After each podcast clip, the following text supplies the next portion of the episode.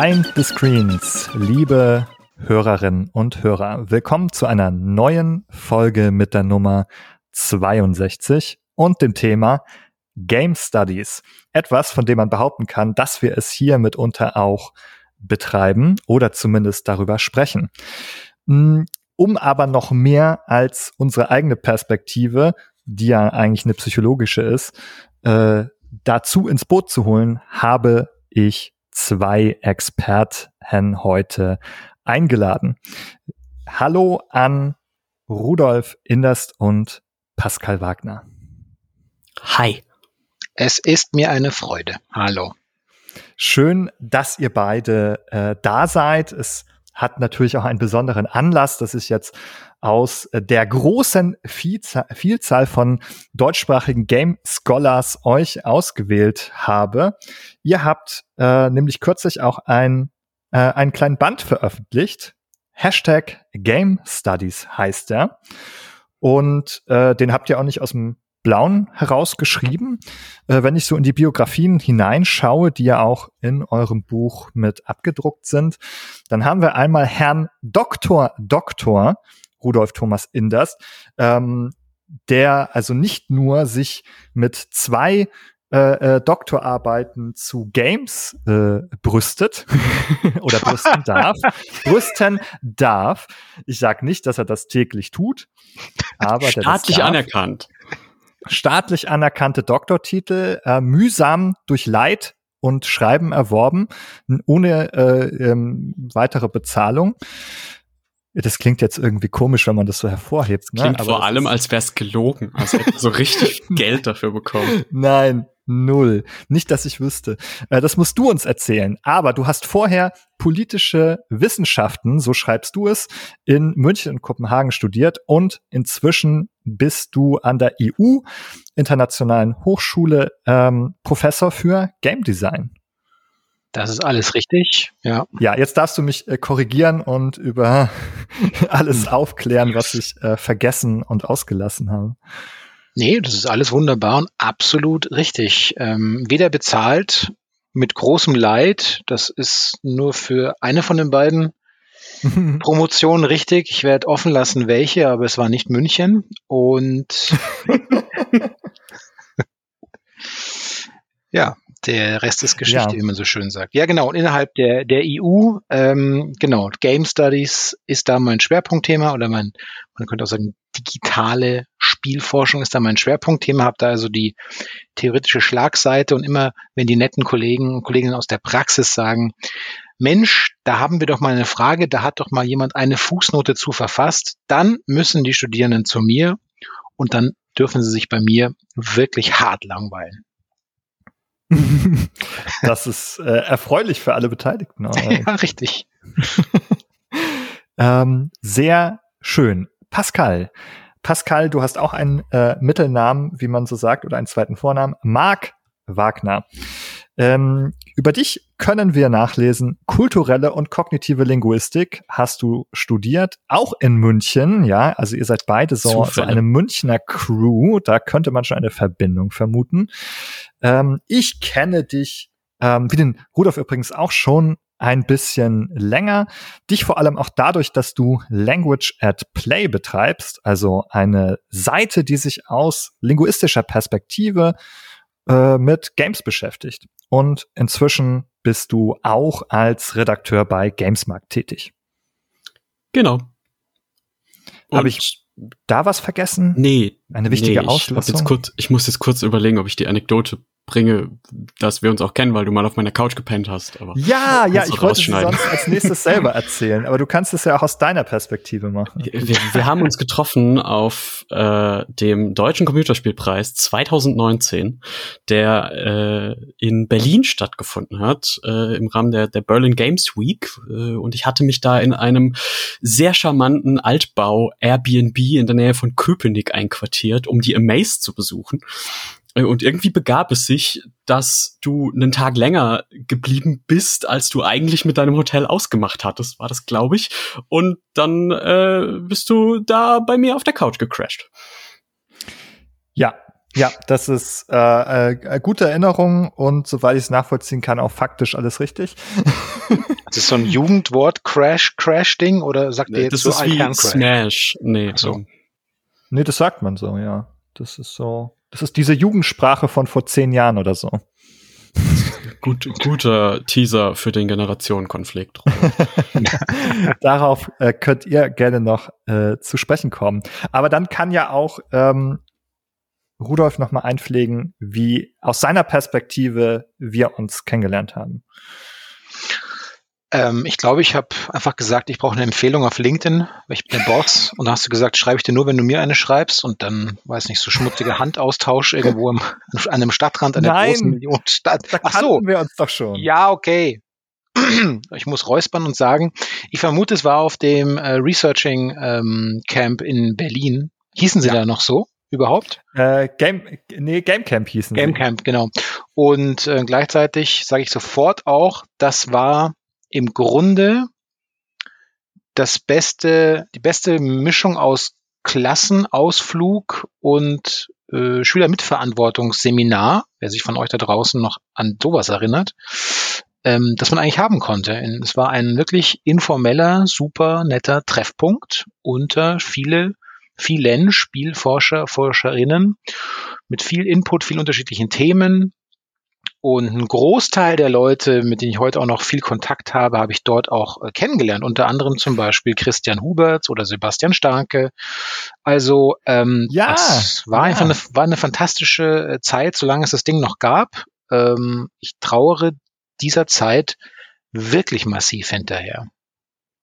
Ja, da sind wir schon fast in Medias Res bei den Game Studies in Deutschland. Wir waren auf einem Game Camp, das war 2019. Es war für mich das erste Barcamp zu Games dieser Art, das dann ja auch noch Game Camp hieß. Und dann war es gleichzeitig aber auch irgendwie das letzte, das stattgefunden hat. So ungefähr. Ähm, das gibt's also aktuell nicht mehr in äh, Berlin äh, diese Einrichtung. Ich habe tatsächlich dieses gleiche Erleben wie du. Ich habe zu total vielen Menschen, die ich dort kennengelernt habe, noch Kontakt.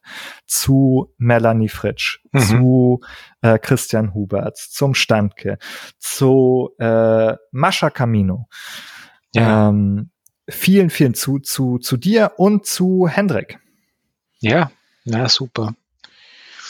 Genau, Mhm. also das sind äh, ganz viele tolle Menschen, die auch äh, immer noch irgendwie ähm, was mit Games machen oder über Games machen. Ja, und ich möchte mal sagen, dass es, bevor es in Berlin war, war es ja in Wiesbaden und das allererste Mal fand das statt in einem, ich glaube, in einem Art von Jutz, im Jugendzentrum und da gab es auch keine, keine Duschen. Und wenn man da den Sebastian Felsmann mal fragt, äh, wie ich mich damals mit Wasser aus dem Wasserkocher hinter dem Haus begossen habe, nackt und geil, weil ich mich säubern wollte, musste mal den Sebastian fragen. Ich glaube, er hat es er hat es wie so ein kleiner, süßer Beobachter. Ja, Naja, jetzt egal. übrigens muss ich mich ganz wichtig noch korrigieren. Ich habe ja eben Hendrik gesagt. Ich meine natürlich den Henning, Henning Jansen, ähm, äh, ein großartiger Mensch. Mit dem habe ich ja gemeinsam äh, einen Beitrag für ein Band geschrieben, den Hm. du auch herausgebracht hast über Wolfenstein, Feindbilder in Wolfenstein. Ich gemeinsam Wollte gerade sagen, das kommt mir doch irgendwie bekannt vor, die Ja. Namenskombination. ganz genau. Ja, Ja, also das war eine Ja, genau. Verbindung, die auch aus diesem Camp erwachsen ist. Ja. Und der ist auch ein guter Mitschläfer. Kann ich so sagen, weil in, einem, äh, in Berlin teilten wir uns nämlich ein Zimmer. Ah ja, genau. Ihr, also viele ja. Dinge hier gehen auf Berlin und geteilte ähm, Wohn geteilte Räume Zimmer zurück. Ja, also das, da sieht man, finde ich, vielleicht ist das jetzt also der ähm, ja inhaltliche äh, Brückenschlag, den wir hier bauen können als Überleitung, ähm, dass doch die Community um diesen Dunstbereich, ähm, ihr redet zum Beispiel oder ihr schreibt sehr viel darüber, wie denn eigentlich das zu nennen ist, die Game Studies, ob es sich um eine Disziplin handelt, ob es sich um ein äh, Fach handelt oder ähm, ganz viele andere Möglichkeiten. Ich nenne das jetzt mal den Dunstkreis der Game Studies, dass der wirklich eigentlich irgendwie immer noch in Deutschland auf jeden Fall ähm, ein recht kleiner, überschaubarer Bereich ist, der irgendwie ab und zu solche Klassentreffen macht, die dann auch ganz persönlich irgendwie werden können, ganz schnell. Äh, stimmt der Eindruck noch? Könnt ihr den teilen? Ich dachte, du meinst jetzt als Überleitung tatsächlich, dass in den Game Studies kein Geld zu machen ist und wir uns deswegen alle immer die Decken teilen müssen. okay. ähm, äh, so dunkel warst du doch noch nicht. Ach was, äh, ist vielleicht auch ein bisschen Wahrheit dran. Ähm, ich, ich ergreife mal kurz das Wort äh, da mhm. äh, und, und springe dem Rudolf äh, ins, äh, ins selbige. Ähm, bin ja ein bisschen jünger als er und auch deutlich äh, throwing shade ähm, auch deutlich später in die Game Studies äh, eingestiegen und hatte das kann ich mal so als als steile These vielleicht mit vorher werfen. Hatte vorher, also als ich gerade, als ich angefangen habe mit den Game Studies, war ich schon eine Weile auf Twitter, hatte versucht, einen, äh, einen kleinen Blog aufzuziehen zu Indie-Games, eher klassische Reviews und bin aber über Twitter in die Game Studies gerutscht und hatte da diesen Eindruck tatsächlich schon. Das muss so 2016, äh, 17 gewesen sein, ähm, weil ich immer dieselben Leute wieder ähm, habe eben nicht nur kommunizieren, sondern auch publizieren sehen. So, und jetzt, jetzt kannst du da vehement äh, eine Gegenverteidigung äh, raushauen, Rudolf, dass das gar nicht so ist. Ich bin mir nicht sicher, ob dein Eindruck dich da täuscht. Ähm, weil tatsächlich, glaube ich, kann man schon, es ist nicht so eine zu steile These, wenn man sagt, dass die gerade die deutschsprachige oder auch die Spielforschung, digitale Spielforschung, die aus deutschsprachigen Ländern kommt, international vielleicht nicht die sichtbarste ist. Also ein Indikator dafür ist zum Beispiel, wenn man sich die große DIGRA ansieht, also die, die Mutter der digitalen Spielforschung, die Association for Digital äh, irgendwie Game Studies, dann sieht man schon anhand, wer besetzt denn dort zum Beispiel den Vorsitz oder wer macht den Vorsitz oder wer ist dann im Advisory oder äh, wie nennen die das Executive Board? Auf jeden Fall, ähm, da sieht man einfach kaum äh, deutsche Namen. Ja. Wir haben zwar in Deutschland großes auf Inst Institutsseite großes Glück, dass jetzt wir so Leuchttürme haben wie Melanie Fritsch und, und viele andere, die im Rahmen der AG Games, ja, da ein bisschen Druck machen jetzt wieder mehr. Aber international würde ich schon sagen, dass da noch unheimlich viel Potenzial da ist. Und das war auch für uns letzten Endes so ein bisschen der Anlass, über dieses Buch nachzudenken, weil hier, hier unserer Meinung nach oder meiner Meinung nach, ähm, Pascal, spring da einfach rein, wenn du es anders siehst, ist da schon so eine Art von Henne- und Ei-Problem. Und zwar müssen sich die, muss sich die deutsche Spielforschung stärker institutionalisieren, muss es da mehr äh, äh, Professoren, Professoren, mehr Lehrstühle, mehr Institute, ähm, mehr Tagungen, mehr Konferenzen geben, um sich irgendwie auch äh, internationales Gehör zu verschaffen? Oder ist es auf der anderen Seite vielleicht sogar von Vorteil mittlerweile, wenn man sich eher so als ewig interdisziplinärer ForscherInnenverband versteht, der aufeinander sich, äh, der Referenzrahmen schafft, aufeinander sich bezieht und eben in den Heimatdisziplinen in Anführungszeichen bleibt, so ähm, wie auch äh, Freiermut das sagt. Das ist ja gar nicht so abwegig. Vielleicht muss sich auch diese Disziplin dahin nicht entwickeln, um zu wachsen, aber es scheint mir so aktuell eigentlich zu sein, dass eher das Gegenteil der Fall ist. Wenn wir das nicht tun, wenn wir das nicht forcieren, dann wird es einfach dabei bleiben. Das wird halt einfach ein Forschungsfeld bleiben und ähm, angesichts der Anzahl an wirklich Professuren, die auch den Titel Game Studies tragen, dann kann man in Deutschland da ähm, im Sägewerk arbeiten, um abzuzählen, wie viel es davon gibt.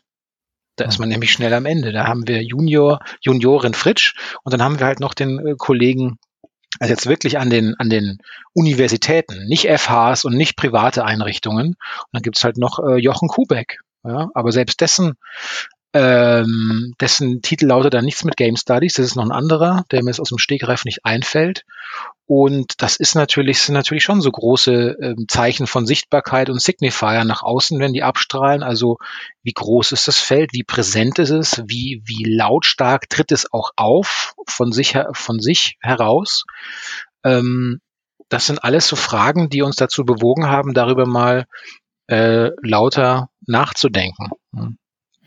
Ja, und um das auf die, ähm, eben auf die Personen zurückzubeziehen, äh, nachdem du ja gefragt hattest, Ben, um nach diesen Kreisen, ähm, es stellt sich da natürlich dann auch die Frage, ähm, Institutionalisierung oder nicht, äh, freiere, äh, interdisziplinäre Arbeit oder engeres äh, Zusammenarbeiten. Das hat natürlich auch was mit ähm, Sichtbarkeit zum einen zu tun, ne? nach außen, äh, was dann dazu führt, gibt's Nachwuchs ähm, oder macht dieser Nachwuchs auch öffentliche Sachen. Also es gibt ja jetzt gerade äh, die, die wunderbare Ludo-Bande, äh, ein, ein Discord-Server, wo sich mhm. äh, äh, StudentInnen zusammenfinden aus den Game Studies, aus den verschiedensten Disziplinen, ähm, die auch veröffentlichen und die sich gegenseitig helfen und die eben äh, einerseits über diesen äh, über diesen Discord-Server, der auch einen Twitter-Account hat, sichtbar werden, aber da eben auch ähm, Kraft finden oder miteinander eben gute Artikel ausarbeiten, die dann auch an die Öffentlichkeit gehen.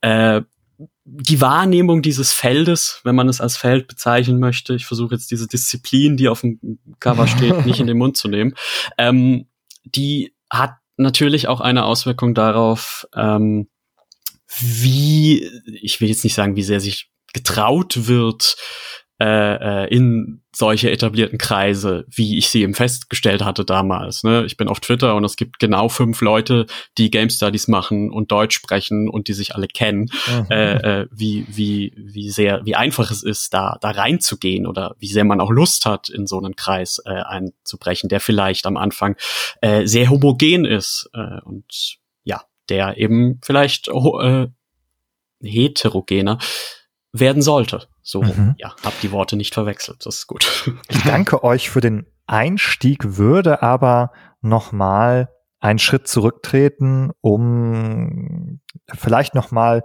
mehr Leute ins Boot zu holen. Also eigentlich äh, haben wir, glaube ich, viele HörerInnen, die zumindest einen Bezug zu äh, Games haben äh, in irgendeiner Form oder sich dafür interessieren. Aber Game Studies äh, oder Spieleforschung habt ihr auch schon gesagt. Ähm,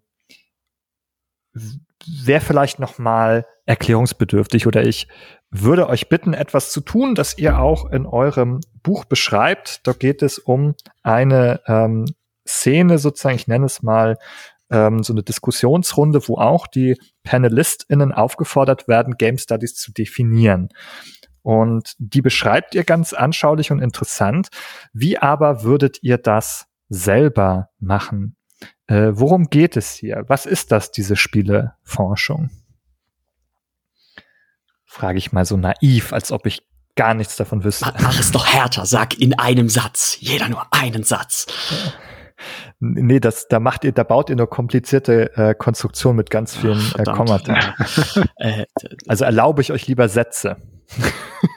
Äh, ich fange mal ganz, äh, ganz weit an, weil ich das immer ganz, ganz angenehm finde. Äh, ich hatte auch äh, ganz kurz einen Lehrauftrag mal, wo ich wissenschaftliches Arbeit gemacht, Arbeiten gemacht habe äh, und da versucht habe, so viel Game Studies wie möglich rein zu äh, quetschen und habe das dann versucht so zu fassen, dass ich gesagt habe, äh, Game Studies sind für mich wissenschaftliches Arbeiten an, mit und in Videospielen. Mhm. Mhm. So sehr, also erstmal eine sehr breite Definition. Ich, äh, mir persönlich gefällt die gut, weil die mich auf jeden Fall mit einschließt und unser Projekt hier. Deswegen freue ich mich über diese, aber ich weiß natürlich, dass es auch durchaus engere Definitionen oder auch andere Auffassungen gibt oder Auffassungen, äh, vielleicht ob das überhaupt irgendwie so ein, ein ein richtiges Ding eigentlich ist. Ähm, davon handelt ja auch euer Buch. Äh, Rudolf, was sagst du denn so? Äh, ja, also dass sich, dass, dass sich wissenschaftlich beschäftigen mit dem, mit dem Gegenstandsspiel, sei es jetzt die, die Software oder die Hardware oder die Symbiose davon, die Verbindung davon, SpielerInnenseitig natürlich auch, der Akt des Spielens selbst auch, viele Rezeptionen, die da reinfließt und dann im weiteren Sinn natürlich auch die Frage nach einer, nach einer Spielkultur, nach einer Spielökosphäre, nach, der, nach ihren Paratexten, die mitfließen. Das ist so das, wo es ich verorten würde. Und ähm, Punkt. Ja, kurzes Wort vielleicht. Paratexte. Wie können wir das verstehen? Also es wäre gemein, wenn man da von, vom Begleitmaterial spricht, weil man letzten Endes immer so trennscharf sagen kann. Ursprünglich gab es mal von, ich glaube, es war Mia, Mia Consalvo, die das so in den Game Studies salonfähig gemacht hat. Ursprünglich kommt das aber woanders her. Jetzt fällt mir natürlich der Ursprung nicht auch her, äh, ein, sorry. Aber zum klassisches Beispiel wäre jetzt ähm, das äh, Menü, das Pausemenü des Spiels wäre ein Paratext zum Spiel oder das mhm. Startmenü oder aber auch zum Beispiel das Box, das Box-Artwork oder die, das Manual, das man noch früher gefunden hat, oftmals. Mhm. Oder vielleicht auch PR und Marketing-Assets. Aber wenn man es noch weiter fasst, könnte man auch die Berichterstattung darüber als Paratext begreifen. Also Tests und Reviews und Previews und wie sie alle mhm. heißen. Fan-Wikis. Ähm, genau, Wikis, mhm. ganz Fan-Art. Also Reddit-Foren. Also genau, ja. Ja, also auch das, was du bezeichnet hast mit den Ökosphären und den Kulturen. Ich nenne es auch, also selber, also bezeichne ich das auch als Kulturpraxen gerne um Spiele herum sozusagen, was da noch gemacht wird und dabei entsteht sozusagen also das, was der Literaturwissenschaftler oder die Literaturwissenschaftlerin äh, auch ein Paratext Ne, oder es entsteht erstmal Text, das wollte ich sagen. Ähm, und das verhält sich dann zum Spiel als Paratext. Verstehe ich das richtig? Mhm. Ja, könnte ja, man. Genau. Also, ja. Und wenn man natürlich das, dieses, das Problematische oder ein bisschen herausfordernde ist daran, dass wenn man mit dieser Art von Unterscheidung, äh, wie ich sie gerade aufgezählt habe, weil sie mir zuerst eingefallen ist, natürlich ein Problem, weil das ist ja auch vorgeprägt. Also es kann natürlich auch gut sein, man könnte es auch mal umdrehen und sagen, das hier ist also der Text die Anleitung und das Spiel ist der Paratext. Gibt es ja auch nicht, äh, gibt ja auch Kolleginnen, die äh, mal so rum vorgehen möchten. Und ähm, ja, entsprechend muss man halt Vorüberlegungen dann seine Forschung irgendwie einfließen lassen. Mhm.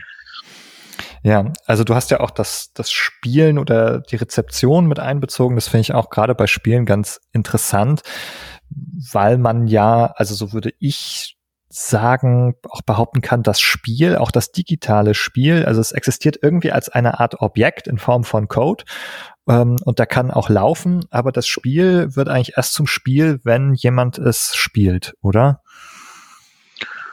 Ja, das ist diese, diese alte Geschichte des äh, nicht trivialen Efforts, den man leisten muss, ähm, um, um dieses Spiel sozusagen zu durchqueren, um die, diese Form von Text oder diese Form von medial gegebenem zu durchqueren. Anders als man vielleicht nur die Seite umblättern muss. Ähm, so hieß es damals immer so schön. Mhm. Non-trivial, also er ergodisch sozusagen. Das war das Wort, das da immer herumfliegt. Der, der, der Rudolf wirft immer mit Begriffen hier rum. Ähm, dies, der vom Kollegen, vom Kollegen Orset, nicht wahr? Ergodisch, ergodisch um, äh, ums, also ich, ich versuche es ein bisschen pragmatisch, ganz pragmatisch zu, zu formulieren, weil ich so auch immer eigentlich sehe, weil für mich äh, ist der, der Forschungsbereich halt zum großen Teil wirklich auch, auch Hobby. Also ich, ich suche da den Spaß im Forschen. Ähm, und der, der pragmatische Ansatz wäre natürlich, dass es das Feld auch ungemein viel spannender macht, ähm, sich nicht die Spiele als Gegenstand, als Produkt, als von einem Entwicklerstudio ähm, produziertes und einem Publisher oder einer Marketingkampagne glatt poliertes ähm, ja, Werk anzugucken, sondern als äh, gespielte Praxis. Ne? Das, das, das Lieblingsbeispiel, mein Lieblingsbeispiel immer sind die Souls-Titel, die Dark Souls, Demon's Souls, Bloodborne-Spiele, ähm, zu denen wir 2019 zusammen mit Christoph Zuschmitten ja den, den Sammelband gemacht haben. Und da ist ein Artikel drin, ähm, ich glaube, er ist von Lisa Zumblick zu Fight Clubs in den Spielen, wo also das, das, das eigentliche Spiel, also die Geschichte, die Bossgegner etc., ähm, gar nicht der Fokus sind, sondern wo das Spiel die Plattform ist für ein eigenes Spiel, das sich die ähm, Fan-Community ausgedacht hat, mhm. nämlich eine bestimmte Art, wie man Duelle ausführt, die bestimmte eigene Regeln hat, zum Beispiel, dass man immer grüßen muss, bevor man äh, bevor man äh, attackiert, sonst mhm. äh, greifen die Zuschauer ein und entfernen dich aus dem Spiel und sowas. Also ah, ja, ähm, ja finde ich genau. Auch da ist mehr Würze drin. Ja, ganz tolles Beispiel auch wieder für diese Kultur Strukturen um Spiele herum irgendwie, die nicht das Spiel selber so richtig sind oder nicht das Spielen des Spiels selber. Ähm, das andere Beispiel, das ich sonst Leuten erzähle, ist halt der Rollenspielserver in einem MMO, mhm. wo auch nicht das MMO gespielt wird, sondern man einigt sich darauf, ähm, dass man äh, in irgendeine Form von Rollenspiel miteinander interagiert, die nicht das vorgesehene Rollenspiel ist mit ich, ich habe ein Schwert und mache meine Quests und sammle meine Erfahrungspunkte, sondern da wird miteinander sozial interagiert hauptsächlich in irgendeiner Form von Rollenspiel. Ja, ganz genau. Ähm, sehr äh, spannend. Ihr habt mir beide jetzt so ja, ich würde sagen, sehr breite, gefällige Definition oder Umschreibung, äh, sagen wir mal, äh, von Game Studies gegeben, die gefallen mir gut. Sag ich, Mensch, das ist ja toll. Ähm, irgendwie, wenn man sich wissenschaftlich oder forschen mit Games beschäftigt, dann ähm, macht man Spieleforschung oder Game Studies. Ähm, dann können wir ja das Buch zuklappen, sozusagen. Es ist ja einfach, kein Problem. Ähm, was gibt's dazu noch zu sagen? Ähm, jetzt weiß ich aber, nachdem ich bei euch reingelesen habe, dass das schon irgendwie äh, doch ähm, ja fast so wie ein kleines Schlachtfeld kleiner Kämpfe ist, ähm, zu ringen, in welcher Form die Game Studies äh, existieren, was sie sind äh, oder nicht sind und wer sie macht oder nicht macht. Ähm, könnt ihr mir das vielleicht äh, oder uns äh, auch den HörerInnen draußen erklären, was so ein bisschen, sag ich mal, was ist das Problem der Game Studies? Das äh, greift ein bisschen zurück auf den Gag, den ich vorhin gemacht habe, dass wir alle kein, äh, kein Geld haben und deswegen uns eine Decke teilen müssen. Ähm, deswegen greife ich den provokativ nochmal auf und sage, das Problem der Game Studies ähm, oder eines der großen Probleme der Game Studies ist Geld beziehungsweise die Abwesenheit desselben. Ja, bitte erläutern Sie das, während ich meine teure, während ich meine teure Zigarre rauche. Mhm, mhm. Ähm, also die Grundthese, die Grundfrage dieses Buches ist ja ähm, Institutionalisierung, ja oder nein, beziehungsweise äh, zwei Grundfragen. Gibt es eine Institutionalisierung, ja oder nein? Und äh, sollte es eine geben, beziehungsweise wenn schon eine da ist, sollte sie weitergehen. Ähm, und eines der ich sage jetzt Hauptargumente und äh, oute mich damit wahrscheinlich auf äh, welcher Seite ich so ein bisschen stehe. Eines der Hauptargumente für die ähm, Institutionalisierung und konkret bedeutet das ne, für eigene Lehrstühle, für eigene Studiengänge, Professuren, ähm, ist, dass nur gefördert und bezahlt werden kann, was verstanden und abgegrenzt ist. Also dass die ähm, Erstellung von Lehrstühlen mit äh, eben mit Forschungsstellen, Professuren, äh, Drittmitteln etc. eigentlich erst dann so richtig funktioniert, wenn man eine Institution gebildet hat, eine Disziplin gebildet hat, die man den Forschungsträgern beispielsweise auch nahebringen kann. Mhm. Genau, und das ist ja auch genau das, was im Grunde, wor worüber sich irgendwie gefühlt mit einem lachen und weinenden Auge Ian Bogust in diesem Panel, das du vorhin schon angesprochen hast, mal sich so ein bisschen lustig macht eigentlich. Und zwar ähm, dieses Hoffen zur Jahrtausendwende, als sich das Ganze so ein bisschen begonnen hat zu institutionalisieren. Schlagworte sind hier, pardon, Schlagworte sind hier eben die bereits angesprochene DIGRA, die sich zu dem Zeitpunkt gegründet hat und natürlich auch das große, äh, die große Game Studies Publikation, nämlich gamestudies.org. Ähm, als man dann gedacht hat, so unterstellt es ihnen Baugust, oh stark, Jetzt dauert es nicht mehr lang und wir haben so eine wirklich neue Disziplin aus der Taufe gehoben, die mindestens dann so groß wird wie die Filmstudies, vielleicht dann so groß wird wie die, wie die Literaturwissenschaft, aber das ist nicht eingetreten. Das ist nicht eingetreten und ähm, Ian Bogus sagt weiterhin auch, dass, dass, äh, dass innerhalb der, der Game Studies Bubble sozusagen die Spielforscher die Relevanz, ihre eigene Relevanz und die Bedeutung dieses, der Spielforschung auch maßlos überschätzen. Er sagt, es spricht nichts dagegen, er fühlt sich sehr wohl in einem Kreis von, von 100 äh, Game Studies Leuten. Wenn die aber glauben, dass das Interesse außerhalb ihrer Bubble genauso groß ist für, für die Erforschung von Spielkontexten, dann machen die sich was vor. dann ist es einfach nicht so. Es sei schon schwierig genug und da hat er ein ganz starke, starkes Argument, weil er ist ein Autor, der nicht nur im Bereich Spielforschung publiziert, sondern auch unheimlich präsent ist in, in sagen wir mal eher so General Interest Kontexten. Er sagt, selbst da ist es ja schwierig genug, ähm, irgendwie kulturell nachdenkend über Spielartikel zu platzieren. Das ist ja kein Selbstläufer. Und ähm, ja, offensichtlich ähm, haben wir diese diese, diese Grenze, diese Hürde, die wir bisher, wenn wir das denn überhaupt wollen, ist ja auch die Frage, will man das überhaupt? Möchte man dahin? Möchte man eine zutiefst, manche würden auch sagen, verkrustete klassische Disziplin sein, die festgefahren ist?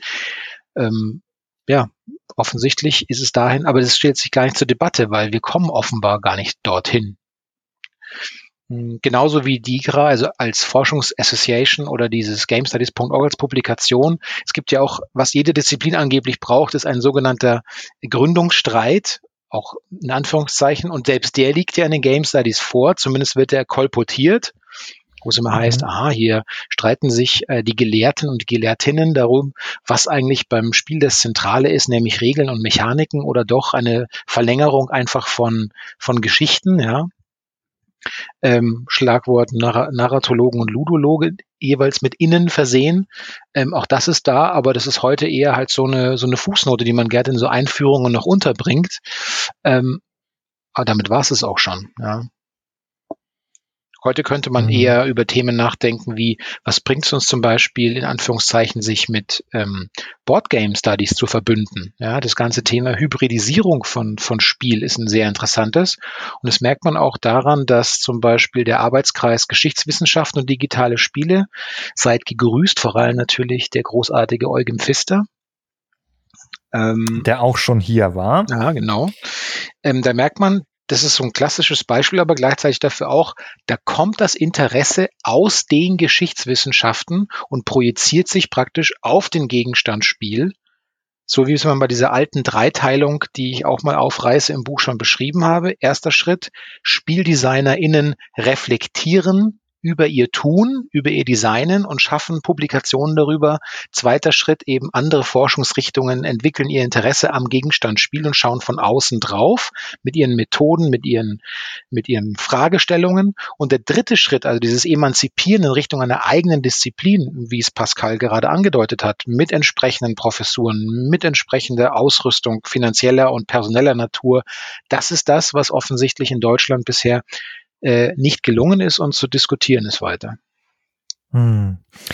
Ja, also es klingt für mich so ein bisschen so, ähm, und das muss ich auch sagen, deckt sich auch mit meiner Erfahrung, dass wir eigentlich sehr viele unterschiedliche Menschen erstmal oder WissenschaftlerInnen haben aus ganz unterschiedlichen Disziplinen.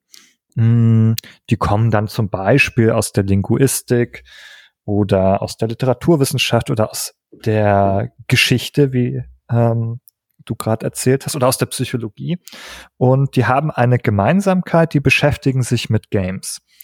Ja, das tun sie dann äh, meistens äh, ja vor ihrem oder insbesondere vor ihrem Hintergrund, aus dem sie herkommen. Der eine oder andere entfernt sich vielleicht mehr oder weniger davon. Äh, und das bildet sozusagen dann äh, eine Schnittfläche, die ähm, das Thema oder der Gegenstand Spiel oder Spielen ähm, ist. Und wir könnten quasi dieses, diesen, diese Schnittmenge herausschneiden und sagen, das ist doch jetzt Game Studies. Ähm, diese, dieser gemeinsame äh, Punkt sozusagen, die Untersuchung des Computerspielens, des Spielens, ähm, oder vielleicht ja auch, wie du sagst, beziehen wir ähm, das gar nicht nur auf digitale Spiele, sondern auch auf Boardgames, äh, also auf Brettspiele und ähnliches, also auf das Spiel mhm. äh, wirklich. Ähm, auch das analoge Spiel hat Regeln und Mechaniken und kann Geschichten erzählen. Also auch da hätte, hätten sich die Gelehrten ja schon vor, vor langer Zeit darüber streiten können, über die Narratologie und die Ludologie, hat, haben sie aber wohl nicht gemacht vorher. Ähm, ja, jedenfalls, wir haben diese Schnittmenge, die können wir rausschneiden und sie Game Studies nennen. Das ist aber in nicht passiert bisher. Also nicht in der Form, dass es, dass man sich an Universitäten gesagt hätte, wir schneiden das gerne heraus, dieses Stück, und das wollen wir dann Game Studies nennen. Ja. Und ähm, wir unterstreichen in dem Buch dann ja auch die Position, dass vielleicht eben diese Forschung, die du gerade äh, beschrieben hast, eine ist, die dann äh, kondensiert eben ein bisschen ihre, ihren, ihren Parkplatz in den Curricula von Studiengängen gefunden hat, die äh, eben praktischer Natur sind, wie zum Beispiel die sehr expandierenden Game Design Studiengänge. Und wenn man sich dort mal in die Bachelor-Curricula eben äh, so reinklickt, dann sieht man schon, dass da sowas man vorfindet wie ähm, Spielanalyse oder Game Studies oder Spielforschung. Also da ist natürlich die Nomenklatur auch immer so ein bisschen unterschiedlich, aber da taucht das noch am häufigsten äh, so nebenher ein bisschen auf. Ob das dann schon die Endstation ist, die alle glücklich macht, das sei mal dahingestellt eher. Ist aber eigentlich ein interessantes Vorkommen, ne? dass äh, diese diese, diese, sagen wir mal, Kerndisziplin, ne? wenn man alles, wenn, wenn man, wenn man alle, alle ähm, Spezialitäten, die die einzelnen äh, ForscherInnen mitbringen, so, so, so wegstrippt, äh, also die, die, die, die psychologischen Aspekte, äh, die, die linguistischen, äh, was auch immer, was natürlich nie überhaupt äh, geht und schon gar nicht komplett. Ähm, aber das, was da am Ende so übrig bleibt, ich denke da jetzt an, an so wirklich ähm, so Sachen wie äh, Hausinger und Calois, ne, die die die auf äh, die die Einteilung von Spielen in je nachdem zwei, vier oder was auch immer verschiedene Arten zu spielen äh, äh, und äh, Magic Circle und sowas, diese ganzen Schlagworte. Äh, dass die dann eben in einem Development-Kontext ähm, jetzt gerade am ehesten institutionalisiert sind. Also dass äh, das nicht in einem Kontext wie die Literatur, die Medien oder die Filmwissenschaft ähm, rezipierend vor allem gelehrt wird, sondern produzierend von den Menschen, denen die im Studiengang beigebracht bekommen, Videospiele zu machen. Hm. Hm. Darf ich einmal kurz, äh, ich greife noch mal ein paar Stichworte äh, heraus. Ähm, du hast nämlich äh, Johann Heusinger genannt ähm, und den Magic Circle, den magischen Kreis. Also das, ähm, das ist das, glaube ich, was man vielleicht auch so klassische Ludologie vielleicht nennt, oder? Vielleicht kann, könnt ihr noch mal ein kurzes Wort dazu sagen. Wer ist das? Was ist dieser magische Kreis? Ähm, und was ist das für eine Richtung, aus der das herkommt? Das soll bitte Rudolf machen. Ich möchte nämlich noch eine dritte Art in diesem Podcast, wie man diesen wunderbaren niederländischen uh. Herren betont. Ja. das ist wahr. Das ist ein Running Gag auf vielen Tagungen, dass man ja, also ich sage gern Heusinger, ehrlich gesagt, tatsächlich. Ähm, oh. Ja, also. Auch spannend. Das war ein äh, niederländischer Kulturhistoriker, ähm, 45 verstorben. Und ähm, was er über das, über das Thema Spiel gesagt hat, taucht in ganz vielen Einführungstexten äh, auf darüber, was ein Spiel ist. Und der bereits angesprochene Zauberkreis oder Magic Circle, der ähm, ist eine Beschreibung davon, was passiert, wenn wir spielen. Wir, wir betreten als Spielende angeblich ich sage angeblich, weil es natürlich auch äh, ein heißes Diskutandum ist in der Spielforschung. Ist es überhaupt so? Wir betreten da einen Make-Believe-Kreis, der sich deutlich irgendwie auch ab, abtrennt, absetzt von der gefühlten, gelebten Realität in Anführungszeichen oder unserem Alltagsleben. So kann man es vielleicht in der Kürze ganz kurz zusammenfassen. Zu mhm. KWA. Äh, ja. Zu KWA, ja. äh, das ist natürlich dann mhm. KWA, ähm, Roger, nicht wahr? Mhm. Rocher, wie, Rocher, ja. wie ich ihn nenne. Roger. Wie, wie die Pralinen. Rocher. Greift Heusinger auf, aber ergänzt ähm, um einige ähm, klassische, die klassischen Unterscheidungen, die da auftauchen zum ersten Mal, sind zum Beispiel die, der Unterschied, wie er sagt, zwischen, zwischen Ludus und Paida, Paidia oder Paida, wie manche angeblich griechisch korrekt sagen. Also diesem Herumspielen oder einem regelkonformen oder einem regelbasierten Spiel, das auch Training erfordert. Ähm, was natürlich sich hervorragend eignet. Da fällt einem sofort dieses Herum, Herumgedödel in Open Worlds ein versus ich folge dem Haupt, dem Hauptstory-Verlauf und so weiter und so weiter. Mhm. Und ähm, ich würde sagen, die beiden sind eigentlich immer so Minimalmunition für solche Schnelleinführungen in die Games, da die tauchen also immer wieder auf. Ja. Ähm, und an guten Tagen taucht dann noch vielleicht äh, Wittgenstein auf, den man dann reduziert auf, ah, eine Definition von Spiel gibt's eh nicht. Ähm, wenn ihr es als Spiel betrachtet, wir alle wissen doch, was wir tun, wenn wir spielen, genau dann, dann behaupten wir einfach jetzt, dann ist es auch Spiel. Wenn wir alle erkennen, dass es Spiel ist, dann ist es Spiel. Und dann denken die Studierenden, cool, Wittgenstein, ist doch gar nicht so kompliziert. Verstehe ich doch wunderbar. Nächstes Kapitel bitte. Aber das ist genau das, was ich meinte mit diesem, wenn du alles andere wegstrippst, dass du irgendwie in diesen Kursen immer da hängen bleibst. Also warum nicht daraus die Institutionalisierung bauen? So provokant hm. gefragt. Ne? Etwas, über das ich stolpere jetzt bei dem Gedanken, diese, also ich kenne ähm, Forschung zu Spielen eben auch als so eine, jetzt muss ich glaube ich, multidisziplinär sagen.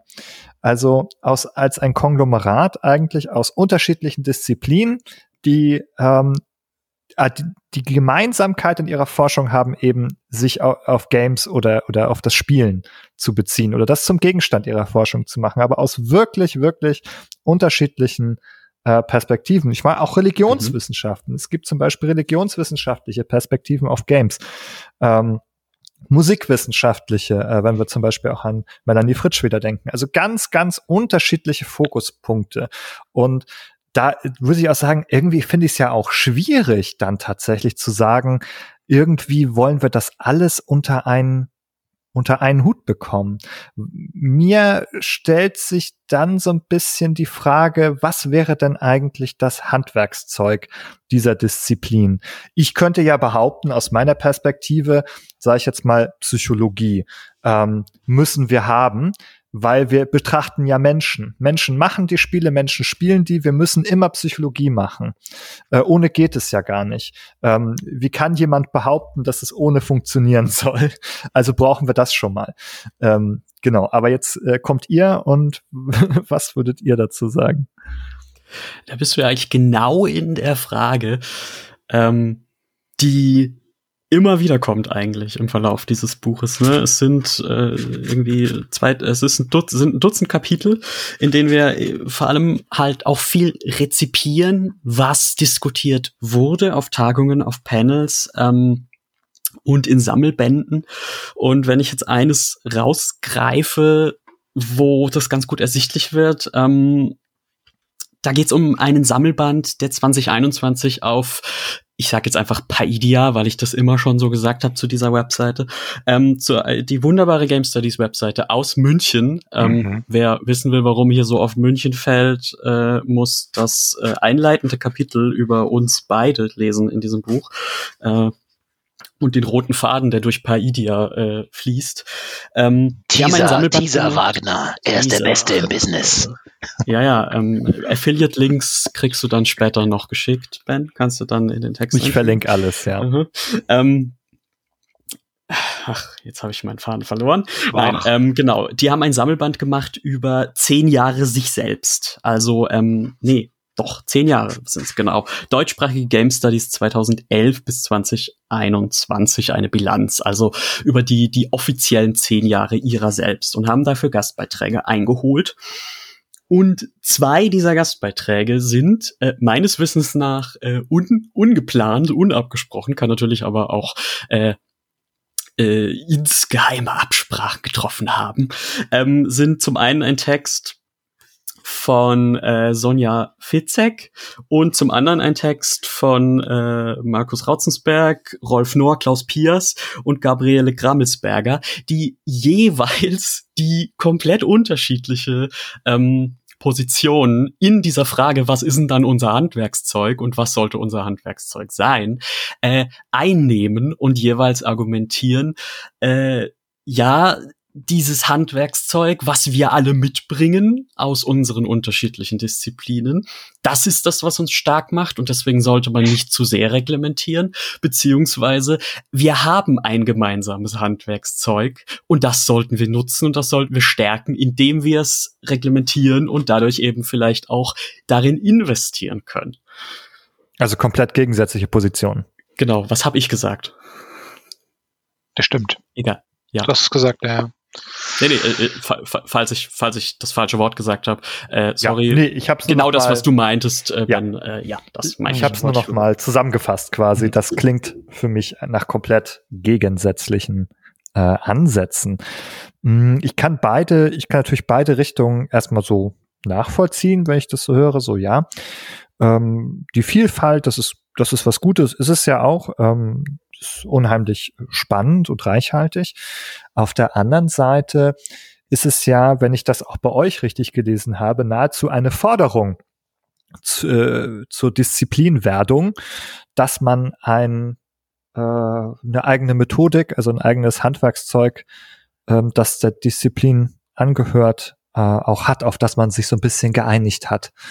Ähm, und Ne, wenn jetzt einer sagt, ich mache literaturwissenschaftlich, schaue mir hier die Erzählung im Spiel an und vielleicht sage ich auch, ja, ich habe ja auch ein Bogust gelesen, ähm, ich kann auch prozedurale Rhetorik, kann ich auch, kann ich literaturwissenschaftlich analysieren, da habe ich die Mechaniken mit drin, bums, äh, habe ich mein äh, Ding gemacht und da kann dann aber jemand aus einer ganz anderen Disziplin kommen und sagen, nee, nee, äh, ich mache hier mein ganz anderes Handwerkszeug und der eine versteht vielleicht auch gar nicht, was der andere überhaupt macht oder kennt das Handwerk aus seiner eigenen Disziplin überhaupt nicht. Der eine sagt, ich mache Close Reading oder so und der andere so, hä, was machst du?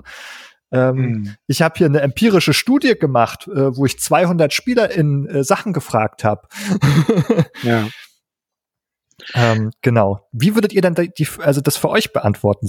Sollte es dieses Handwerkszeug geben? Äh, ist das notwendig oder scheiß drauf?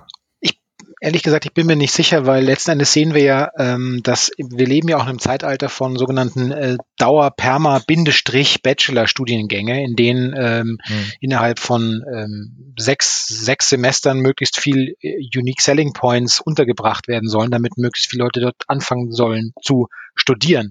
Also in der, in der Sekunde, der wir Games irgendwie als ähm, ich glaube, so hat es Freiermut mal genannt, zentralen audiovisuellen Ausdrucks- und Erzählform der digitalen Kultur begreifen, dann bilden sich dort derartig viele Ankerpunkte, dass es eigentlich ja eher darum geht zu sagen, jetzt aus, äh, aus auch strategischer äh, Platzierung eines Studiengangs zum Beispiel, ja, was bieten wir denn an in unseren Programmen, was eben nicht auch äh, im, im Dorf nebenan gelehrt wird. Ja? Das wäre ja eigentlich dann auch das Interessante.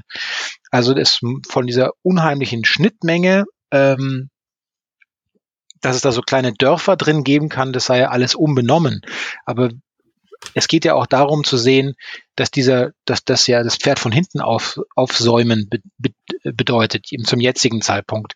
Weil jetzt reden wir von Leuten, die sich oftmals ähm, berufsbegleitend promovieren, ähm, Dafür, dafür gibt es dann keine Stellen an der Uni.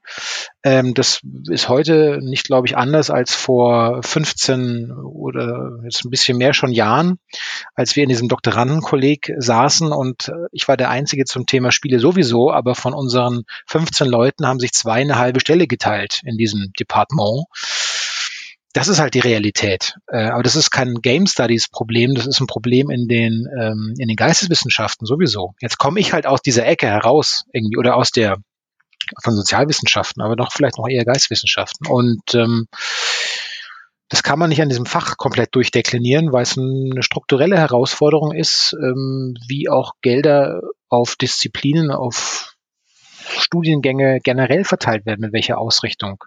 So Patentmaschinen, äh, die sich immer auf die Frage zuspitzen lassen, hat ihre, hat ihre äh, alte römische Tontafel uns auf dem Mars schon AIDS geheilt? Ja. Ja, was willst du da noch sagen? Ist das das Level, auf dem wir jetzt diskutieren? Offenbar schon, wenn es um Geld geht. Mei, was weiß ich schon. Ich trinke jetzt dann. das ist in eine Richtung abgedriftet, von der habe ich. Ja, da hast du dich ganz schnell äh, in, in dunkle Sphären verabschiedet. Mhm. Aber das macht es, äh, die Reflexion über ähm, ähm, ja, Academia oder Universitäten äh, macht das mit einem. Da kann ich ja jetzt einfach die naive, blauäugige, ähm, jugendliche Gegenperspektive einnehmen, wenn du schon so, weil ich habe ja äh, natürlich auch aus meiner bequemen Lebensrealität heraus, dass ich eben nicht in der Akademie äh, geblieben bin, sondern äh, in die freie Wirtschaft gegangen bin jetzt, was nicht heißen soll, dass man hier mit der Game Studies Ausbildung äh, richtig Asche macht und äh, dass alle bescheuert sind, die an, an der Uni bleiben oder so. Äh, das, das, das klang jetzt irgendwie so. Nee, ähm, eben, ich mache das lieber habe ich ja vorhin schon gesagt, als Hobby nebenher und kann deswegen halt auch sehr viel einfacher als so jemand wie, wie, wie Rudolf, äh, der davon graue Haare kriegt, äh, die wenigen, die er noch hat, dass er, ähm, dass er das irgendwie finanzieren muss und, und äh, Stellen und äh, Forschungsstellen und, und WerkstudentInnen etc. etc. Ähm, ich kann natürlich sehr viel einfacher sagen, dass ich eigentlich eher auf der Seite bin, die sagt, warum Institutionalisierung äh, unsere kleinen, also nicht nicht die, die kleinen Grüppchen an sich, sondern unsere unterschiedlichen äh, Blickwinkel, unsere diese diese atomisierte Sichtweise ähm, was jetzt ein Zitat aus dem Artikel da bei Paidia ist von Rautzenberg, Noah Pius und so weiter, die, die, die dafür äh, plädieren, dass man das eben vielleicht nicht so stark institutionalisieren sollte.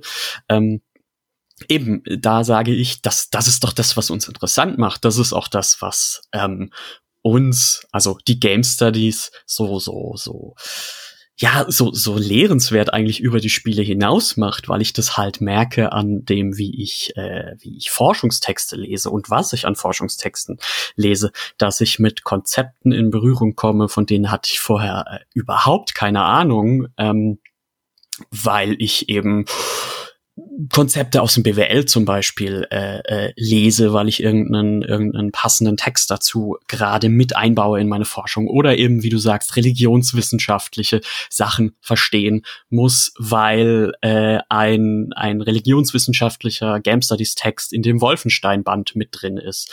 Äh, äh, Nochmal Schleichwerbung.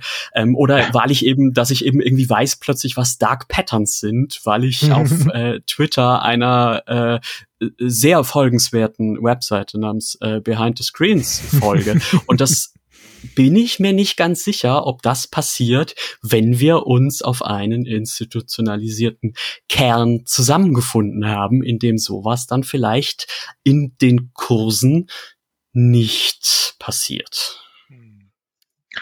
Ja. Ja, ich möchte, möchte noch Rudolf ja, eine Lanze brechen. Ja. Vielleicht auch, nee, der Pascal absolut recht. Also vielleicht ist das da halt einfach dann der, der neue der neue Privatgelehrte oder die neue private Gelehrtin äh, diese Position. Ähm, was auch denkbar ist, worüber ich sehr viel nachdenke, ist natürlich, dass wir uns mittlerweile immer wieder zum Glück auch mit einer neuen Form des Spieljournalismus ähm, konfrontiert, in Anführungszeichen sehen, der, pardon, etwas essayistischer angehaucht ist, der ein bisschen kultureller interessiert ist, der äh, viele Fragen anregt, stellt oder andiskutiert ähm, oder auch aufgreift, die schon auch die eine bestimmte Richtung von Spielforschung betreffen. Und dass es so ähm, mit einer größeren Reichweite versehen wird, um auch das Interesse an einer digitalen Spielforschung sozusagen durch die Hintertür zu stärken oder neu zu entfachen. Ich denke da an die vielen großartigen, äh, leider bisher größtenteils Deutsch, äh, nicht deutschsprachigen, sondern englischsprachigen äh, Videogame-Essays. Das ist ja so ein Dauerthema von mir, aber es ist einfach so.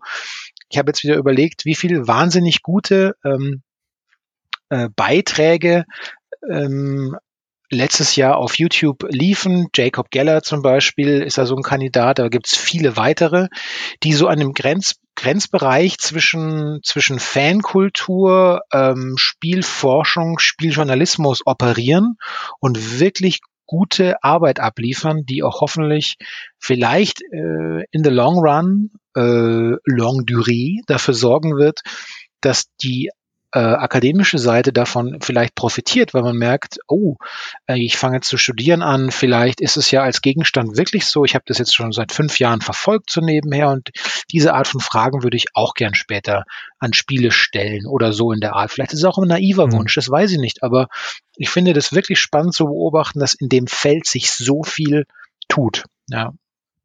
Und äh, ganz kurz noch, möchte ich auch äh, nicht nur kaprizieren auf äh, Videogame Essays. Natürlich sehen wir das auch in, im, im deutschsprachigen Raum an Sachen wie dem der äh, der Wiederkehr der G, ja, oder dem großartigen Game Magazin. Ähm, das sind ja alles, finde ich, auch schon mal so Ausrufezeichen, die da gesetzt werden. Ähm, da, dahingehend bin ich dann plötzlich wieder viel verträglicher und optimistischer und muss nicht gleich den, den Sprit von der Tanke trinken, ja. Mm, ja, ich möchte natürlich hinzufügen, dass ähm, das WASD-Magazin auch als Wasted zurückgekehrt ist. Und noch eine Frage für dich. Wenn ich jetzt denke, Mensch, Video-Essays, habe ich noch gar nicht drüber nachgedacht, zu Games, äh, vielleicht sogar Game Studies-Perspektiven, da weiß ich ja gar nicht, wo ich anfangen soll. Ähm, hast du da einen Tipp? Äh, ja, ich wollte jetzt äh, ja, also wenn ich jetzt zum Beispiel denke, ach, es wäre ja schön, wenn mich jemand informieren würde über interessante Game Studies, äh, Video-Essays oder so.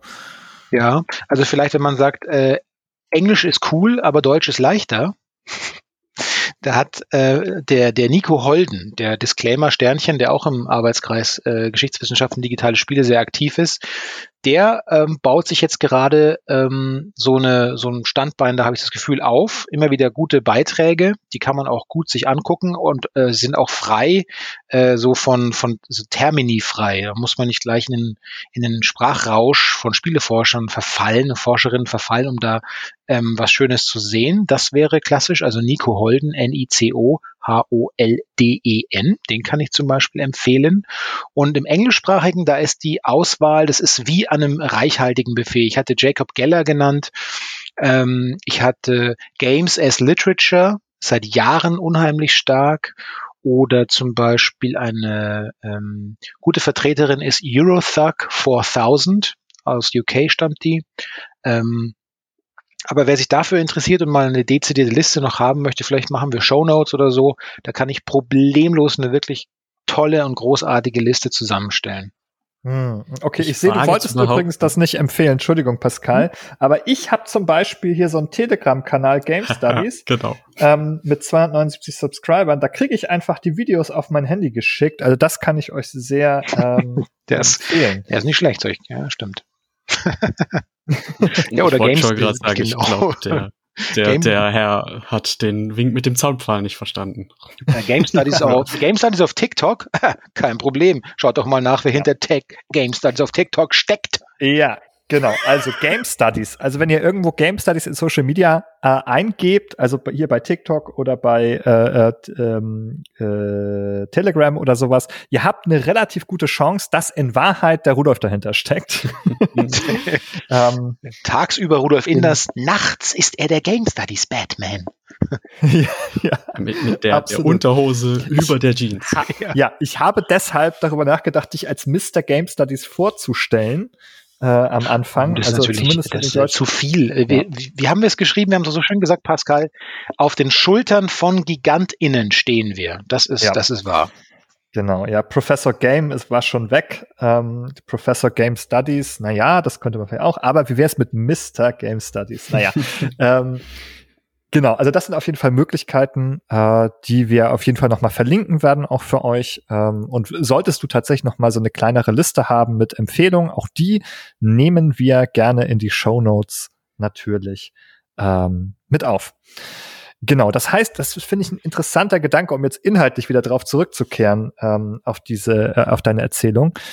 Äh, wir haben eine Situation, in der, und das habe ich auch beim Lesen gedacht, bevor, das, bevor diese Stelle dann bei euch kam, habe ich schon vorher gedacht, ähm, Moment mal, warum, warum wird dann davon geredet, dass es irgendwie so schwierig ist mit den Game Studies und äh, die gibt's irgendwie nicht und institutionell nicht und so, aber da habe ich gedacht, finden die nicht in Wahrheit doch überall statt? Also an so vielen unterschiedlichen Orten. Und genau diese Video-Essays ist für mich so eine Antwort darauf, so zu sagen, ja, die finden so an ganz unterschiedlichen Orten irgendwie statt. Die heißen nicht immer so. Mhm. Ähm, aber man könnte sie als das begreifen, als eine äh, forschende Auseinandersetzung mit Computerspielen oder als eine Menschen stellen Fragen an Spiele oder untersuchen das Computerspiel äh, in irgendeiner Form. Das haben wir in Video-Essays. Wir können ähm, es über diesen Podcast behaupten. äh, und einige andere. Wir können es über einige journalistische Publikationen äh, behaupten. Auch wenn ihr zum Beispiel festgestellt habt, dass dann mal so eine Frage der Game Studies erst zehn Jahre später bei Kotaku verhandelt wird. Aber diese ähnlichen Fragen können da durchaus mal äh, auftauchen. Und das im Moment, ja, das ist ja vielleicht eine kulturwissenschaftliche Fragestellung, die auch irgendwie, ähm, die einem dann in einer journalistischen Publikation begegnet, die so, so oder ähnlich oder äh, zumindest mit der gleichen Frage, nur andere Antwort auch ähm, in den Game Studies begegnen könnte. Ja, und das Angenehme daran, an all diesen Sachen ist natürlich, dass es jeweils nicht nur Forschung oder nicht nur Journalismus oder Blogging oder was auch immer ist, sondern äh, sich irgendwo in der Mitte zu einer Art äh, Wissenschaftskommunikation trifft. Ne? Mhm. Und dadurch nicht nur das Medium vielleicht sogar, äh, äh, also äh, geht aus beiden Richtungen, nicht nur das, das Medium Spiel, was ja so oft und gerne immer noch irgendwie als äh, irgendwie was Schmuddliges, Unseriöses angegriffen wird. Äh, Gerade jetzt kürzlich erst wieder, weil irgendwer im Fernsehen wieder das Wort Killerspiel in den Mund genommen hat, mhm. äh, nicht nur das seriöser macht, sondern auch die andere aus der anderen Richtung die Forschung attraktiver macht, weil sie sich eben, hä, Moment mal, die macht ja sowas Cooles, wie äh, sich mit Videospielen zu beschäftigen. Mhm. Also ich habe ja auch, wenn ich darüber nachdenke, wenn ich jetzt sozusagen mich mir selbst nochmal als ähm, Vollblut-Akademiker vorstelle, also als jemand, der hauptberuflich akademisch arbeitet, ähm, hätte ich ja jetzt aus meiner Psychologie heraus zwei Möglichkeiten, wenn ich Spiele erforsche. Also ich könnte ja sagen, ja, ich gehe da auf die Tagung ähm, mit äh, den anderen PsychologInnen und ich erzähle halt dann äh, den zum Beispiel SozialpsychologInnen etwas über Sozialverhalten äh, oder in einer Spiele-Community.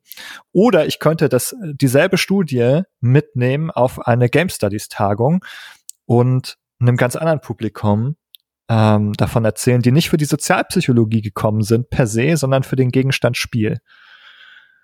Und da ist ja auch die Frage, wie beantwortet man das für sich? Im Moment hätte ich ja, könnte ich ja sagen, ich, hab, ich hätte dann irgendwie die Wahl, ich könnte beides tun und wahrscheinlich gibt es Leute, die das eine oder das andere machen. Hm. Würde jetzt zunächst aus meiner Sicht nichts dagegen sprechen. Wenn die jetzt nicht am selben Tag sind, dann hast du da doch ganz gute Chancen.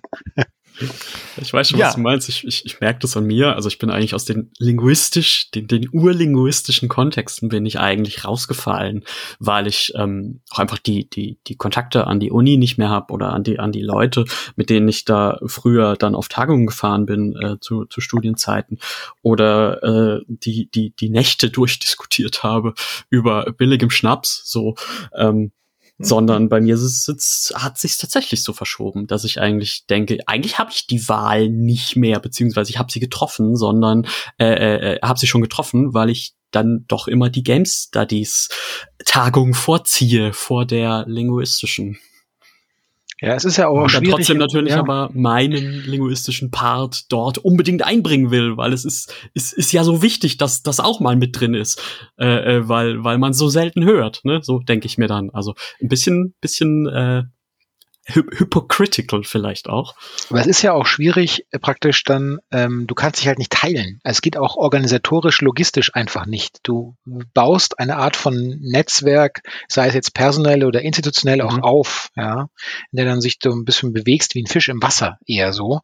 Und äh, die Ressourcen, das parallel zu machen, das ist einfach, ähm, vielleicht ist es nicht unmöglich, ja, aber es ist eine enorme Herausforderung, ein enormer Druck. Der fängt ja schon damit an, dass du, wenn du berufsbegleitend promovierst, wie es nicht wenige in den Game Studies auch machen dann, dass die eben nicht Teil dieser ganzen Mittelbau-Foltermaschine sind auf der einen Seite, andererseits mhm. vielleicht aber deswegen auch nicht diese typischen Promotionsstipendien kriegen bei, ähm, bei den diversen Anlaufstellen und damit sich da in der Ecke schon mal weniger genetzwerkt, ha netzwerkt haben, ähm, und das hat ja alles reale Konsequenzen. Du kennst die Leute nicht, du kriegst die Gutachten nicht, du kannst nicht vorsprechen, du bekommst die Postdocs dann nicht, äh, die Stellen nicht.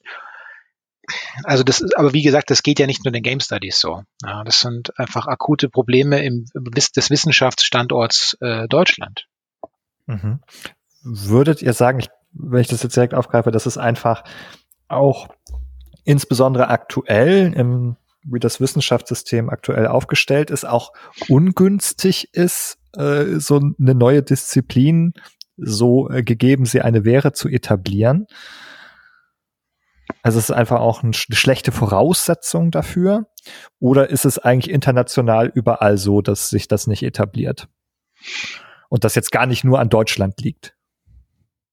Nee, das, also, das hat, also, es hat ja einen Grund, warum immer, ich glaube, weltweit so ein bisschen halb neidisch nach Finnland geschielt wird oder mindestens nach Kopenhagen, ähm, wo diese Strukturen aufgebaut ähm, wurden und auch aufgrund, natürlich auch ist es kein Selbstläufer, das ist vollkommen klar. Dann da tauchen auch immer dieselben äh, fünf, fünf Namen oder zehn Namen auf und mal gucken, wie lange die da noch auftauchen, wann da praktisch die nächste Generation anrückt. Ähm, ich habe auch, ich bilde mir ein, ich habe relativ früh auf Twitter, als wir darüber gesprochen haben, dieses Buch zu machen oder so. Und ich habe mal so einfach lose auf Twitter rumgefragt, wie seht ihr denn das mit der Disziplinierung oder dem Fortschreiten der Disziplinierung bei den Game Studies? Und da kamen schon Antworten wie, wir verstehen das nicht, das ist doch eine eigene Disziplin, das ist doch schon alles längst etabliert. Wenn, Klammern, wenn wir nach Finnland schauen, in Klammern, wenn wir nach Dänemark schauen. Ähm, also wir haben ganz bewusst in diesem Buch jetzt, ähm, das bei Büchner erschienen ist und 15 Euro kostet, ähm, den Fokus auf die deutschsprachige äh, Perspektive gelegt und haben immer so ein bisschen links und rechts natürlich äh, gewildert. Ähm, aber diese Luxus, also in Anführungszeichen Luxusposition, dass wir uns nach überlegen müssen, wen wir als Nachfolge von bereits etablierten Namen setzen, das sehe ich eigentlich weniger. Ja. Mich würde jetzt zum Beispiel sehr interessieren, der hier schon von mir öfter genannte äh, Freiermut, da gab es vor kurzem eine Stellenausschreibung für die äh, für Köln. Ähm, da, da, reden wir jetzt langsam von Leuten, die so langsam in, in, in, in Pensionsalter kommen und mal gucken, was dann jetzt in fünf Jahren da passiert ist. Ich bin gespannt. Ich bin optimistisch, äh, und gleichzeitig etwas angespannt. Angespannt. Mhm. Ich, ich, weiß ja, ob du das noch näher erklären musst vielleicht. Also was sind da so deine Vorstellungen und Erwartungen über so einen Generationenwechsel dann vielleicht? Ja, ob das, ähm, also ich denke, das, das grundsätzliche Interesse an dem Medium und seinen Ausprägungen in alle Richtungen gedacht ist, denke ich, da, weil es, ähm, weil immer mehr Menschen einfach damit auch aufgewachsen sind und es als legitimen Forschungsgegenstand gleichzeitig beschreiben. Und weil die Zeit, die wir damit verbringen, sagen wir mal irgendwie jetzt grob als um den Kamm geschert zu sagen, dass immer mehr Menschen un unterschiedlicher äh, Klasse, unterschiedlichen Milieus, Geschlechts, biologisch, sozial, wie auch immer, einfach immer mehr Zeit damit verbringen und vielleicht auch statistisch deswegen schon gesehen, mehr Leute darauf Lust haben, sich damit wissenschaftlich auseinanderzusetzen oder sie eben auch selbst zu kreieren, selbst sie zu designen und im Rahmen dessen mit der Erforschung der theoretischen Schlagseite in Berührung kommen. Deswegen bin ich insofern ähm, optimistisch. Aber jetzt mal um diesen blödsinnigen äh, Comic-Vergleich zu benutzen, den ich seit Jahren benutze, wie oft ich immer noch über diese Einleitungssatz lese, irgendwie äh, Comics sind heutzutage nicht mehr das ähm, so und so Medium, das wir früher nicht angerührt haben in dieser Zeitung. Wenn das, oder in diesem Blatt, wenn das wirklich so wäre, müsste dieser Satz dann nicht auftauchen. Ja. Ja, genauso wie dieser äh, Games sind jetzt in der Mitte der Gesellschaft angekommen. Ja, sind sie, sind sie das wirklich? Nein, da sitzen Leute im Presseclub heute und mutmaßen, aha, Böller links, rechts, äh, äh rechts die Die Hard Trilogie auf der PlayStation 1 gespielt. Ja klar, so muss es gewesen sein. Okay. Und danach die Lootbox-Sucht. und, und, und also gleichzeitig sind wir ja auch in der in, in Forschungskreisen noch nicht aus dieser Ecke raus, wo man die Dissertation einleitet mit einem Kapitel über den Streit zwischen Ludologie und Narratologie, mhm. beziehungsweise ob es den wirklich gab. Ne? Ja, und ihr habt ja, was ihr auch beschrieben habt, ähm, äh, ist, dass es auch eine Geschichte der, also die Geschichte der Games ist auch eine Geschichte des immer wieder Herunterbetens, warum man eigentlich relevant ist. Ja, dass man sich ähm, Gründe zusammensucht, warum man jetzt äh, Bestand haben sollte, warum es jetzt Sinn macht, über Games zu reden. Mhm. Was ja auch schon eher so eine Art Reaktion ist auf eine Ablehnung, die vielleicht vorher schon ähm, vorgeherrscht hat. Also es immer wieder gesagt wird, ja, aber es macht doch mehr Umsätze als Film und so und Film untersuchen wir doch auch. Jetzt müssen wir doch aber auch mal die Spiele untersuchen. Da ist doch so viel los. Ja, der Klassiker, ja. ne? Die Verteidigung, äh, oft auch in vorauseilendem Gehorsam. Einerseits die Sache mit dem, mit dem Umsatz, die du schon genannt hast. Zum anderen auch sehr beliebt, so spätestens seit 2019, wo äh, diese eine Studie des Game-Verbandes, also des Verbands der deutschen äh, Computerspielbranche, äh, rumging, wie viel Prozent äh, der Menschen in Deutschland äh, Videospiele spielen regelmäßig und wie deren äh, Geschlechterverteilung, Genderverteilung ist. Äh, das ist auch so ein Klassiker, den man dann immer anführt in den einleitenden Kapiteln oder Absätzen. Mhm. Ja. ja, es ist so eine Mischung aus ähm, Games, das erfolgreiche Wirtschaftsgut. Aber Vorsicht, es ist auch ein packender Technologietreiber. Exclamation Mark.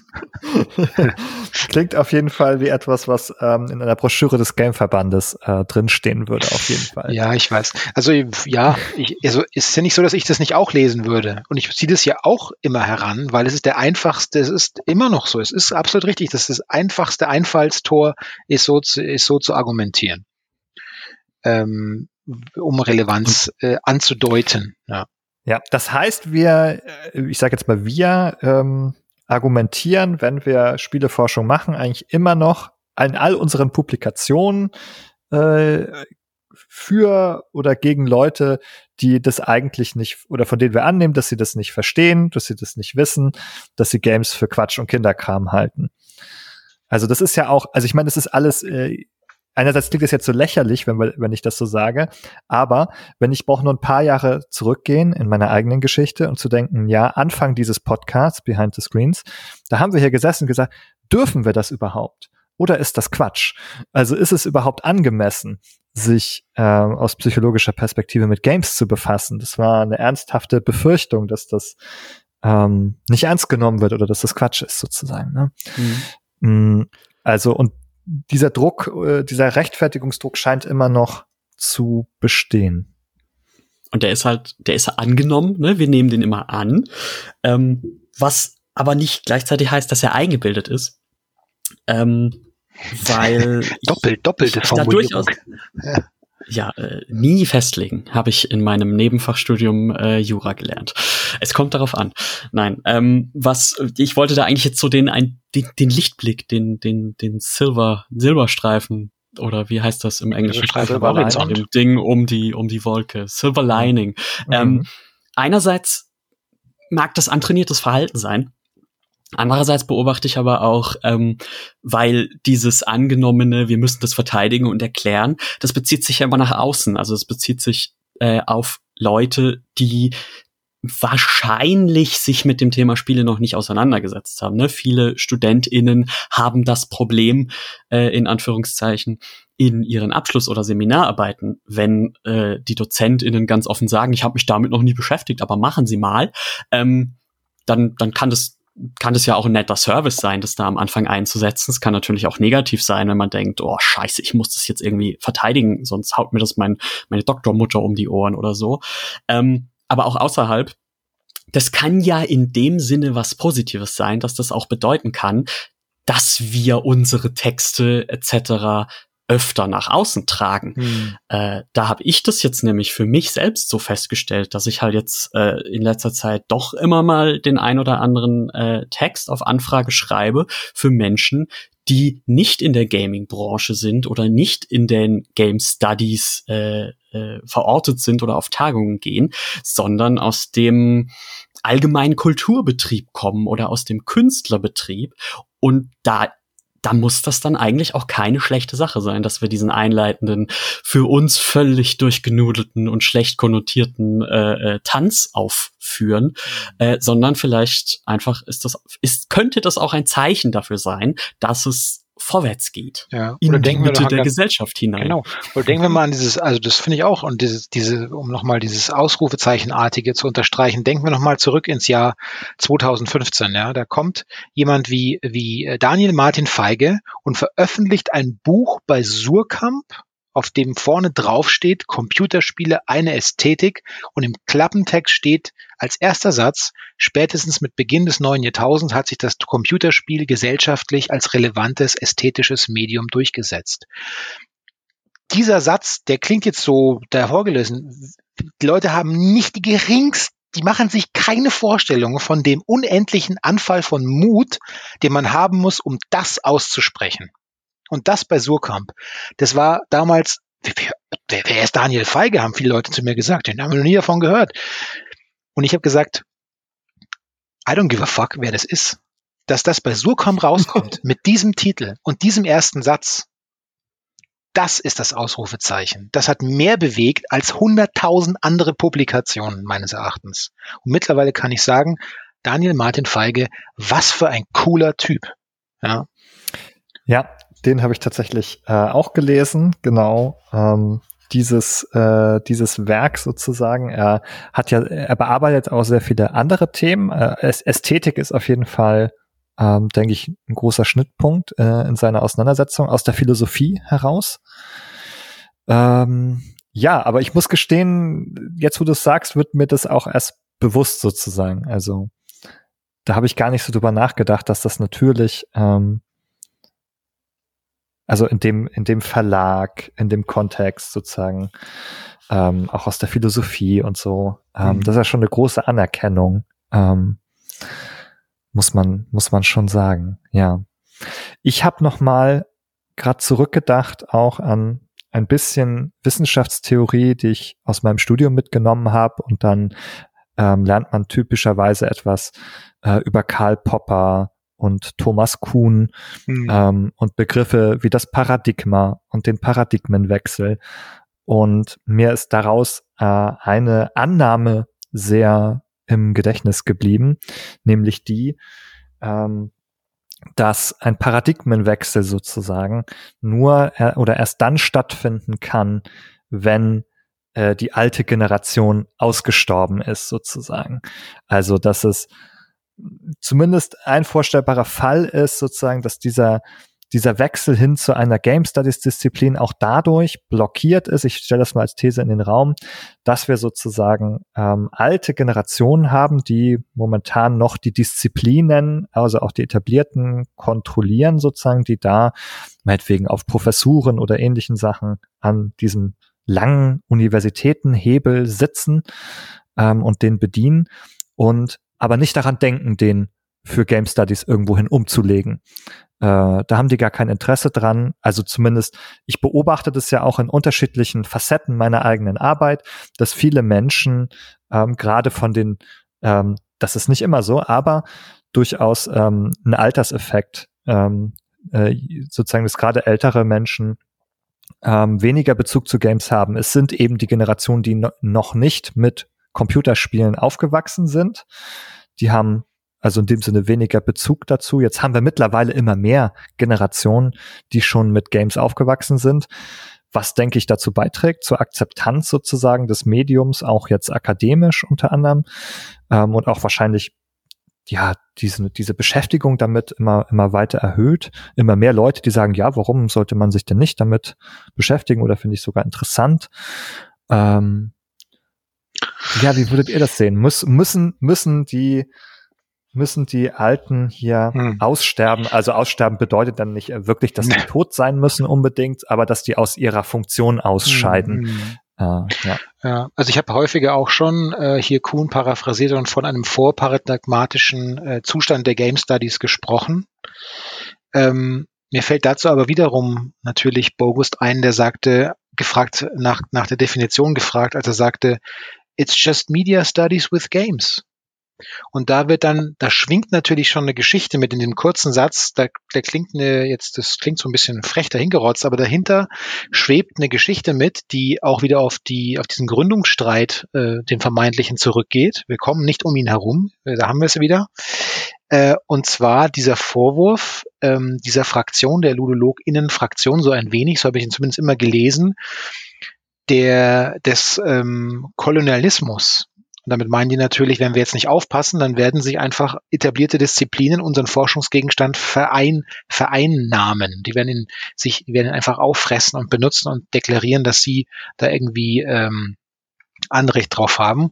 Und wir können uns nicht, wir nur durch ein extrem selbstbewusstes Auftreten, nur indem wir zu 100 Prozent unterstreichen, was ist das medial einzigartige an Spielen, können wir so emanzipiert auftreten, dass wir daraus auch ableiten können, es gibt eine Berechtigung für einen eigenen, für eine Forschung, eine eigene Disziplin Game Studies. Und da sehe ich schon, äh, wenn man dieser Argumentation folgt, dann sehe ich das doch einigermaßen altersunabhängig. Gleichwohl bin ich aber der Erste, der sagt, ich bekomme jetzt auch ab und zu ähm, jetzt so Anfragen zum Beispiel als Betreuer zu arbeiten für Bachelorarbeiten oder Masterarbeiten, auch von anderen Hochschulen. Und es ist schon erstaunlich, dass da diese Forschenden, die äh, dann 10, 15, 20 Jahre, ja, auch mal jünger sind als ich, ein vollkommen anderes Vokabular schon benutzen als äh, ich in meiner Promotion damals. Und das ist eigentlich eine sehr erfrischende und sehr mich optimistisch stimmende in der Hinsicht äh, Feststellung, weil die Etablierung eines eigenen, einer eigenen Fachsprache natürlich auch ein bisschen ähm, dazu beiträgt, von einer Disziplinierung oder Disziplinwerdung auszugehen. So, das war sehr lang. Ja, ich habe gleich eine Rückfrage, aber gerne auch an euch beide. Ähm, aber es ist erstmal eine Reaktion auf das, was du gesagt hast. Ähm, aber woher glaubt ihr denn, kommen diese Impulse? Aus welchen bestehenden Bereichen und äh, Disziplinen vielleicht? Ähm, weil du äh, zum Beispiel machst ja dein Game Studies im Rahmen, also die größere Rahmung ist ja Game Design. Richtig? Das ja und nein. Ähm, das ist natürlich. Also jetzt, jetzt äh, auf dem Papier. Auf dem Papier stimmt das. Ähm, ja. Aber also so gern ich, ich schätze alle meine Kollegen, die ich an der EU habe, mhm. und ich finde, es sind super Kollegen und die wissen genau, was sie machen. Aber wir müssen uns ja auch mal äh, frei von dem, also ganz ehrlich gesprochen, natürlich, äh, wenn jetzt jemand gesagt hätte, es ist an der LMU irgendwie eine Professur zu holen für Game Studies, also da müsste ich nicht lang nachdenken, was für mich eher der, der, der Hafen ist, ja. Hm. Nee, das wollte ich auch gar nicht in Frage stellen, sondern das wäre die Frage, also könnte, das ist, ist Game Design ein Bereich, aus dem du Impulse wahrnehmen, wahrnimmst, also zum Beispiel das Vokabular, das hineingeht in die Game Studies? Oder sind es vielleicht auch andere, andere Bereiche? Und da jetzt auch wieder an euch beide gerne gefragt, aus welchen Bereichen seht ihr denn Impulse kommen in die Disziplin hinein? Ah. Ja, Pascal. Also wenn sie doch, eine ist. Schieß doch mal du, Pascal. Ich muss da kurz drüber nachdenken. Äh, ich, dann dann sage ich einfach mal was, damit du nachdenken kannst, weil ich glaube tatsächlich, dass das eher seine Ecke ist. Ähm, das das naheliegendste ist ja eben das, was, was Ben so insinuiert, ne, dass das Game Design kommt und die äh, Game Studies Lehrstühle äh, frisst und verdaut und, und daran wächst. Ähm, ich würde das, denselben Prozess, aber vielleicht sehr viel optimistischer äh, darstellen ähm, oder was heißt darstellen, ich weiß es nicht. Äh, aber ich, ich, ich sehe halt, dass eben auch mit den Fachtermini und so, was du angesprochen hattest, was Ben aufgegriffen hatte, ähm, dass gerade diese beiden Bereiche sich eben so gut untereinander, miteinander befruchten, weil eben durchaus Begriffe aus den Game Studies hineingeblutet sind in jetzt etablierte ähm, Industriepraktiken, Ausbildungspraktiken ähm, hm. des Game Designs äh, und sicherlich auch andersrum. Ja. Erst heute habe ich zum Beispiel ähm, die Folge gehört, ähm, eine Folge vom, vom GameStar Podcast. Hm, da ging es um die, ich glaube, 100, 100 äh, PC-Spiele, die Christian Schiffer an den 300 besten PC-Spielen der GameStar oder so, der totale Listen-Overkill. Äh, trotzdem war es sehr amüsant und plötzlich hat ähm, nicht Christian Schiffer, einer der beiden anderen, von emergentem Gameplay gesprochen. Da bin ich mir mit 100% sicher, dass ein Ausdruck wie emergentes Gameplay, äh, OE mal mhm. gesagt, dass das etwas ist, was vor 15 Jahren in der Spielpresse nicht aufgetaucht wäre. Ja, vielleicht ist naja, es so ja, Envir Environmental Storytelling. Ja, richtig, ja. richtig. Etwas, was ganz groß geworden ist zurzeit von so ja, zwischen es gibt so ein paar Begriffe. Elder Scrolls und Fallout. Äh. Ja, die popularisiert wurden. Ja, da, aber die Frage für mich wieder, woher kommen die denn eigentlich? Also ist, also ist das ist emergentes Gameplay? Das ist ein Game Studies Begriff, sagt meine Intuition. Könnte aber natürlich auch woanders hergekommen sein. Könnte auch von Entwicklern kommen, wie man immer auch wieder vergisst, die ludonarrative ja, genau. Dissonanz genau. ist so ein Klassiker. Äh, da denkt man, dann braucht sich keiner aus den Game Studies hier auf die Schultern klopfen. Nein, das war halt ein Entwickler. Punkt. Ja, okay, das würde jetzt ein bisschen dafür sprechen, dass da durchaus Impulse sind, die, die rüberkommen, von denen, die äh, Spiele designen selber. Das ist natürlich auch irgendwie so eine andere Seite derselben Medaille irgendwie. Man muss ja auch sehr viel davon verstehen oder vielleicht sogar eben, ja, Theorien darüber haben, wie diese Sachen funktionieren, wenn man sie selber gestalten will. Ja, vielleicht mhm. hat man nicht immer das, nicht das Vokabular darüber zu sprechen oder es anderen zu kommunizieren. Aber da muss ja eigentlich sehr, sehr großes Wissen sein, äh, das eigentlich auch Bedeutung für eine Spieleforschung hat. Absolut. Also ähm, diese, diese alte Geschichte von dem von dem Bäckerkunden, der zum Bäcker geht und eine, ein Brot sich kauft, es bekommt vom Bäcker, wir reden nicht von einem Backshop, wir reden von der Bäckerei und äh, beim Verlassen, weil er so Hunger hat, beim Verlassen des Ladens beißt er schon rein und sagt, ähm, Pfui Teufel schmeckt das schlecht und die Antwort des Bäckers ist dann, das könne er nicht beurteilen, schließlich wisse er gar nicht, wie man Brot herstellt. Das ist natürlich ein schönes Bild dafür. Also ähm, und auch eine interessante Konfliktlinie, weil wir sehen ja, dass bei, einem Veranst bei einer Veranstaltung am Anfang, vielleicht so eine Art von Klammer jetzt auch, wir haben ja am Anfang viel vom Game Camp gesprochen und da waren äh, auch immer wieder PraktikerInnen da, aber das war natürlich nicht die Mehrzahl. Und es hat ja auch einen Grund. Und es ist gar nicht so leicht, eine gemeinsame Sprache zu finden. Und auf konkrete, auf konkrete Nachfrage von SpieldesignerInnen an SpielforscherInnen, ja, wie soll denn diese Diversität zum Beispiel funktionieren im Spiel? Was für eine Art, an was denkt ihr da? Was könnt ihr uns da praktisch an die Hand geben, dass wir das auch umsetzen können, wenn wir das wollen? Da eine gemeinsame Sprache zu entwickeln, das ist eine, oha, pardon, das ist eine Riesenherausforderung. Und ähm, ja, äh, muss man dran arbeiten. Interessanter Kontrast, aber also nicht das, was du gesagt hast, stimme ich voll zu, sondern dass äh, hier du das Game Camp in Berlin so beschrieben hast mit fast nur Game Studies und einer Handvoll Devs, ähm, weil ich hier in München auf dem äh, Game Camp äh, so ein ähnliches Barcamp, das sich auch äh, äh, ganz deutlich daran orientiert, also auch sagt, wir sind inspiriert durch das Berliner Game Camp. Da ist genau andersrum. Da sind es 95 Prozent äh, Entwicklungskontext und dazwischen eine Handvoll Game Studies äh, Hanseln. Hm. Ja. Ja, aber wer sich jetzt sozusagen in der, in, hauptsächlich in der Spielforschung aufhält und jetzt sich denkt, ähm, oh, das könnte ein Punkt sein, da hat er mich jetzt äh, sozusagen erwischt. Wo fange ich denn äh, an? Dem kann ich wirklich nur ein schmales Bändchen von äh, Robert Zuback namens Game Design ans Herz legen. Das ist wirklich schmal, aber sehr dicht und liefert eine tolle Einführung einfach aus Praktiker, aus Praktikersicht für Praktiker und so weiter und so weiter. Und wir haben ja auch in Deutschland einfach tolle Namen dafür. Ja, Wolfgang, hier Wolfgang äh, Walk oder ähm, Daniel Görlich oder ja, mein, mein Studiengangsleiter Thorsten Zimprich, das sind äh, alles Leute und die sind auch offen dafür, äh, in Kommunikation zu treten. Ja, damit denen kann man sich austauschen.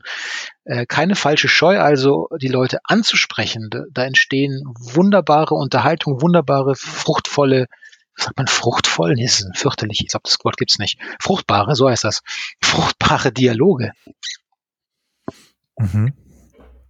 Das sind ja auch, also die du beschrieben hast, äh, Menschen, die aus dem Game Design Bereich kommen, also ursprünglich zumindest, richtig? Mhm.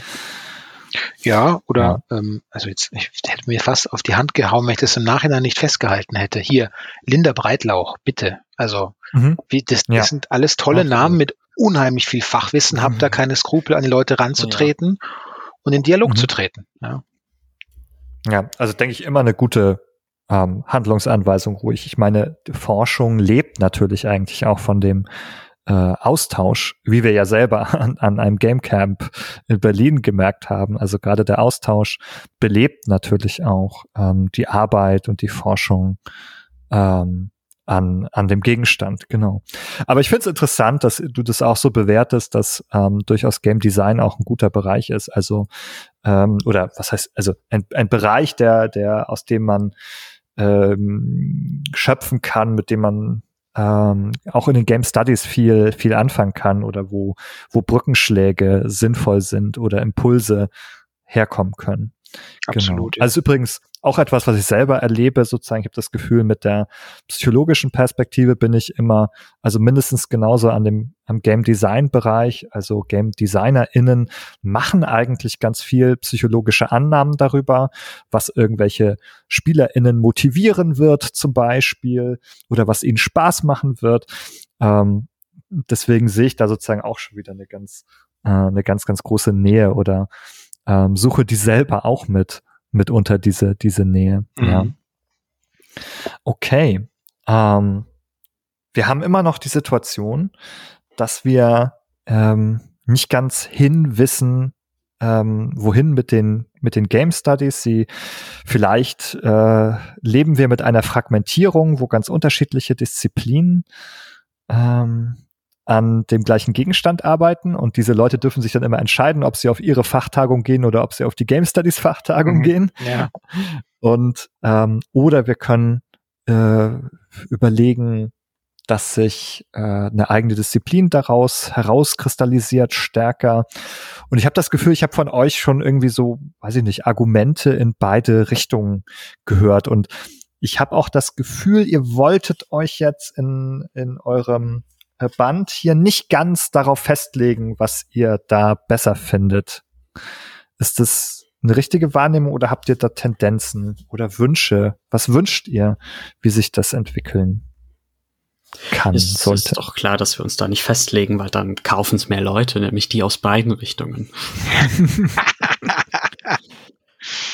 Die diplomatische Marketing-Antwort. Ähm, also ich fände, also, ich fände das schön. Ich fände das insofern schön, wenn es denn die Wahl irgendwann gäbe, das regelrecht wie viele andere Disziplinen anzugehen, wie viele andere Fächer zu studieren, dann sehe ich jetzt, da schließt sich mir nicht, was daraus Schlechtes erwachsen soll. Solange wir das nicht haben, stimmt, da muss man natürlich in Kauf nehmen, dass wir mit so einer äh, Twitter-Position irgendwie leben. Manchmal ist es eben institutionalisierter, manchmal auch nicht. Vielleicht muss man auch in Kauf nehmen zu sagen, wenn das eben in Deutschland nicht der Fall ist, gut, dann muss ich halt bereit sein, dann gehe ich halt nach Skandinavien oder nach Nordamerika oder wo es eben gerade ähm, da eine Stelle gibt. Das ist ja auch nichts, was wir nicht aus anderen Studienbereichen oder Fächern auch kennen würden. Ja. Und trotzdem wäre es als Option, als feststehende Option natürlich eine tolle Sache, wenn sich das irgendwann so, ähm, hm, wenn, sie, wenn, man die Lux, wenn man den Luxus hätte, es einfach wählen zu können. Hm. Was hätte das denn für Vorteile, ähm, die institutionalisierte Variante? Was wäre daran vielleicht gut oder besser, als sie nicht zu haben? Also ganz grundsätzlich ist es natürlich eine Frage der Zugänglichkeit. Also äh, du Packaging-Frage, so klassisch, man weiß, was man, was man kriegt. Wenn, wenn Konsens darüber besteht, was es ist, dann weiß man es eben. Sprich, man muss dann nicht Umwege in Kauf nehmen mhm. und sich vielleicht erst nach einem Bachelor innerhalb von, von Masterfreiheiten irgendwie dann mit dem Ding, mit dem Gegenstand zu beschäftigen. Ähm, das könnte schon mal auf jeden Fall ein Vorteil sein ähm, nach außen, wenn man dann in der Wahrnehmung natürlich auch ähm, diese, diese Frage eher von äh, Legitimation und Legitimierung gleichzeitig los. Vielleicht nicht los, aber weniger deutlich ausgeprägt, weil, ähm, also jetzt zugespitzt, kann sich jeder selbst einen Reim drauf machen, aber die Frage, dass, äh, was, du studierst Physik, das ist, ist gesellschaftlich akzeptiert? Ich weiß nicht. Ist ein bisschen Weiß ich nicht. Ist das überhaupt ein Fach? Ja, schon, schon verschroben, ja. ja.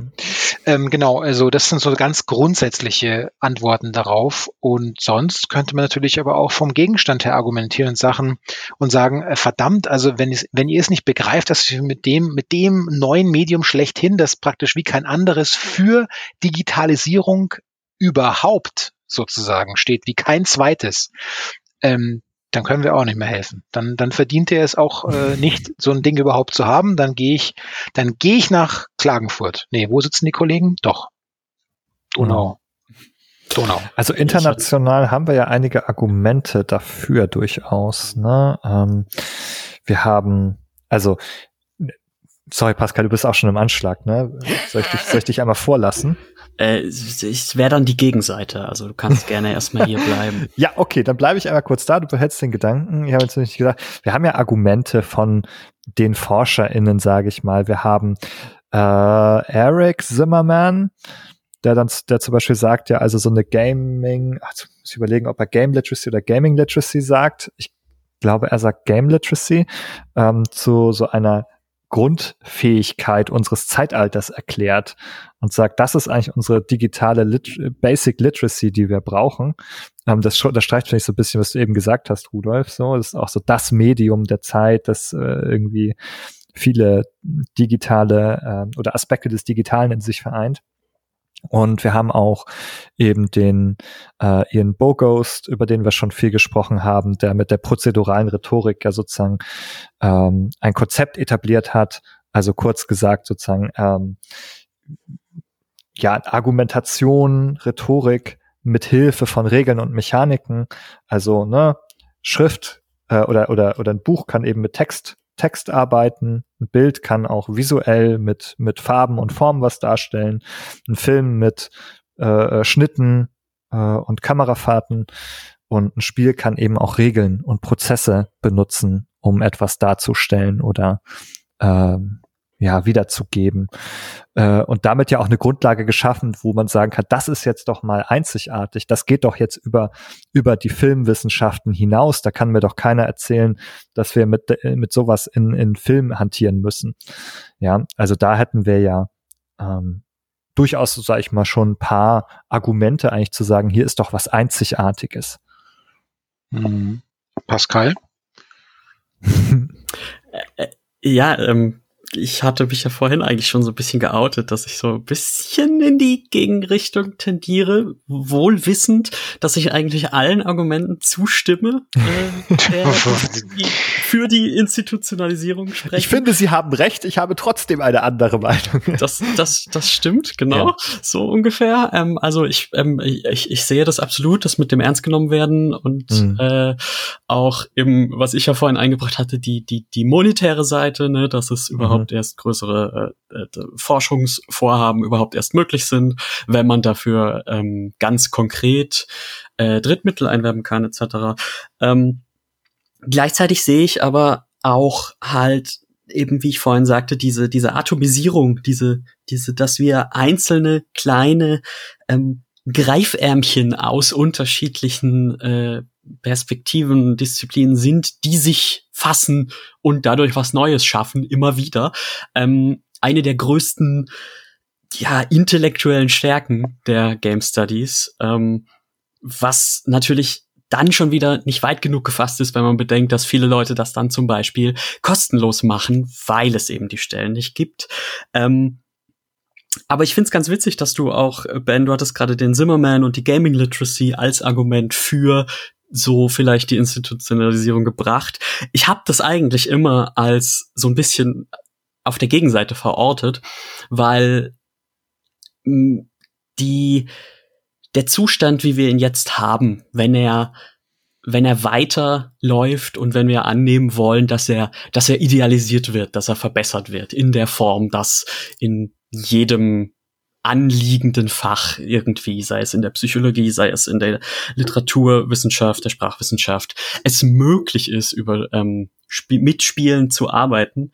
Ähm, und nehmen wir mal an, das wäre die Idealform, äh, egal ob man da zustimmt oder nicht, dann sehe ich diese Gaming Literacy, die ja wächst, allein dadurch, dass jüngere Generationen als wir zum Beispiel voll mit Spielen aufgewachsen sind, ähm, sehe ich das als hoffnungsvolle ähm, ja, hoffnungsvollen Punkt, dass das tatsächlich so geschieht, weil eben so Sachen wie ich möchte in meinem Linguistik-Bachelor äh, Oberseminar mich mit einem Videospiel beschäftigen.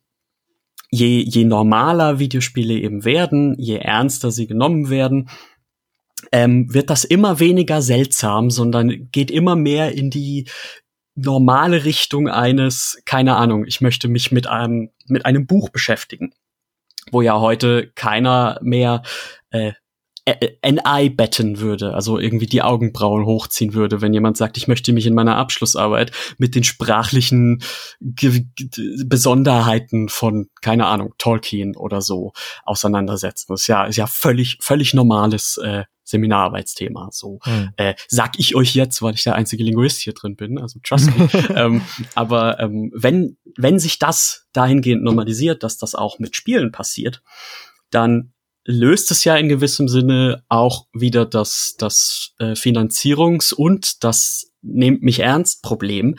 Ähm, wohlwissend, dass man dann natürlich konkurriert innerhalb dieser anderen äh, Disziplinen um die jeweiligen Stellen. Also ist natürlich auch keine Wunderlösung all der Probleme, die Academia zumindest im deutschen Raum besonders stark ohnehin mitbringt. Mhm. Ja, ja, ja, Also ich muss da mal überlegen, ist, sind die, ist die Linguistik da vielleicht einfach ein Sonderfall? Ähm, ich habe nämlich einen Freund, nein, das ist wahrscheinlich nicht so, aber ich will die Geschichte einfach erzählen. Ich habe da so einen Freund, der Navi spricht. Navi ist die Kunstsprache aus dem Avatar-Film, der ja gerade eine Fortsetzung bekommen hat. Und er, der hat tatsächlich Anfragen von Universitäten bekommen, ob er mal da ein paar Sachen äh, vorsprechen kann in der Sprache weil er zu einigen wenigen gehört, die sich so reingenördet haben in diese Sprache. Deswegen, also glaube ich das sofort, dass ähm, irgendwie Tolkien oder, oder Avatar ganz normale Seminarthemen sind. Also du, das, das kann ich dahingehend bestätigen. Ähm, Avatar habe ich jetzt noch nicht gesehen und wie ich vorhin selber gesagt habe, ich war jetzt länger nicht mehr auf einer linguistischen Tagung, aber ähm, 2019, 18 auf einigen. Ähm, und erstens ist es ein Gag, dass man auf linguistischen Tagungen auf die Namensschildchen schreibt, was man alles für Sprachen spricht. Und dann steht da überall Klingonisch. Genau, darauf wollte ich hinaus, genau. ähm, ja, der, der, der Gag ist ja, dass man immer gefragt wird, was sprichst du denn dann für Sprachen, wenn du äh, Linguist bist oder Linguistin? Hm. Ähm, und die meisten LinguistInnen halt vom Sprechen von Sprachen jetzt nicht unbedingt auf 20 kommen oder so, nur weil sie sich mit diesen beschäftigt haben. Mhm. Ähm, andererseits viele aber durchaus mit nerdiger Inbrunst, ähm, ja, entweder entweder klingonisch oder eine von den Tolkienschen Elfensprachen mhm. oder keine Ahnung was äh, mhm. sprechen oder irgendwelche Zeichensysteme auswendig lernen, wie die ja. Drachensprache in Skyrim oder sowas. Okay. Aber vielleicht Sprach ist das Kurs Ende. Ja. Aber vielleicht ist einfach auch diese diese diese jetzt angenommene, dieser angenommene Graben, ich möchte nochmal äh, wirklich darauf hinweisen, dieser angenommene Graben zwischen irgendeiner Art von Wirtschaft und Universität, vielleicht ist der einfach auch gar nicht so tief und breit. Ich möchte nochmal betonen, wenn da findige praktisch letzten Endes Business, Business Developer an Universitäten überlegen, welche Studiengänge wir aufsetzen und es schaffen, das Thema Game Studies ähm, mit was für einem Namen auch immer zu versehen und zu verpacken, dass es attraktiv ist, um ihre ähm, zu bezahlenden Studiengänge vollzukriegen. Da ist Deutschland, Deutschland natürlich nochmal in einer eigenen Position, klar. Aber generell ähm, ist ja auch die Aufgabe, seine Studiengänge möglichst attraktiv zu verpacken, unabhängig davon, wie viel Geld damit verdient wird. Ähm, da ist die Lücke schon da. Also wenn man sich da Gedanken macht, wie preisen wir es an, wie verpacken wir es, dann ist doch auch vorstellbar, dass diese Game Studies, egal ob jetzt als Critical Play Studies oder wie man es auch immer nennen möchte, wir sehen doch heute, dass diese ganzen äh, Studiengänge ganz schön funky Namen haben und damit allen möglichen, ähm, wie ich es mal glaube angedeutet habe, USPs locken. Und das ist eigentlich schon ein typisch ökonomisches Mm, Verhalten. Warum soll es nicht auch möglich sein, so die äh, Studiengänge voll zu machen, bei denen man dann auf der inhaltlichen Seite eben im Grunde dann doch Digital Game Studies präsentiert bekommt, vielleicht halt unter einem anderen Namen. Ich sage Nomen est Omen. Mhm. Ja. Ähm, der Name äh, ist das eine natürlich, die Inhalte, was da unter dem Namen passiert, das andere. In eurem Band Hashtag Game Studies ähm, schließt ihr eigentlich mit so ähm, der Frage oder der Neugier, also mit so einem neugierigen Blick, oh, lass uns doch mal schauen, wenn noch mal zehn Jahre vergangen sind, wie wir dann über Game Studies sprechen. Und das wäre, glaube ich, heute meine letzte Frage nochmal für euch oder was mich interessieren würde von euch.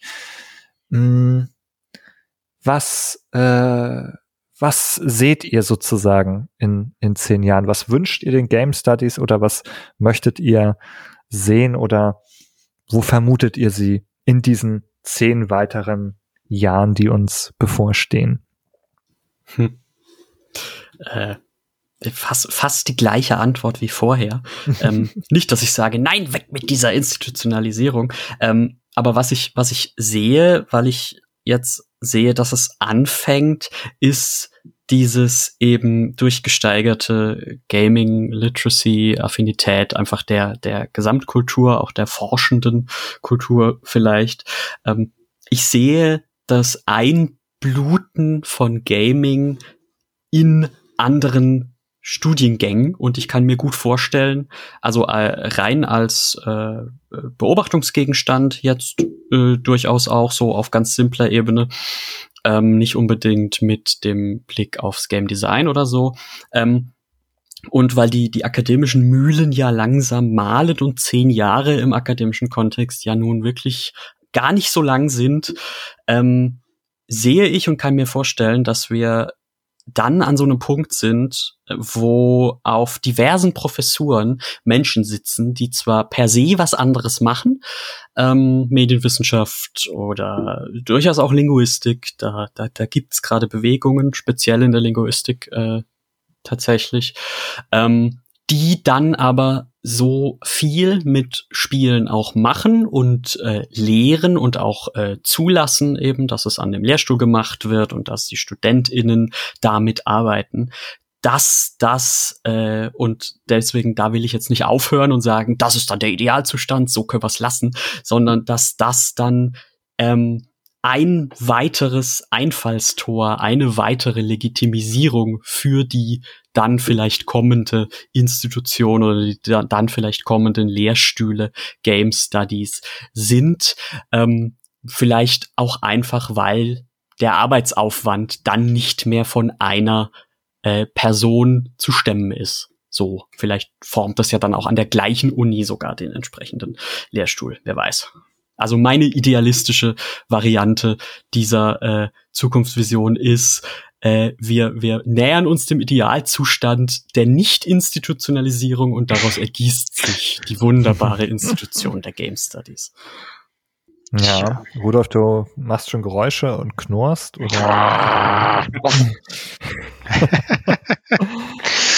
ja, also wenn man jetzt mal davon ausgeht, dass praktisch, also ich das stimmt, Pascal hat sicherlich mit den zehn Jahren absolut recht. Äh, vielleicht sollte man da wirklich eher in Generationen denken. Das ist ja auch ein schwieriger Begriff, auch in der Soziologie mindestens. Äh, aber so gemeinhin sagt man ja immer wieder, dass eine Generation 30 Jahre sind.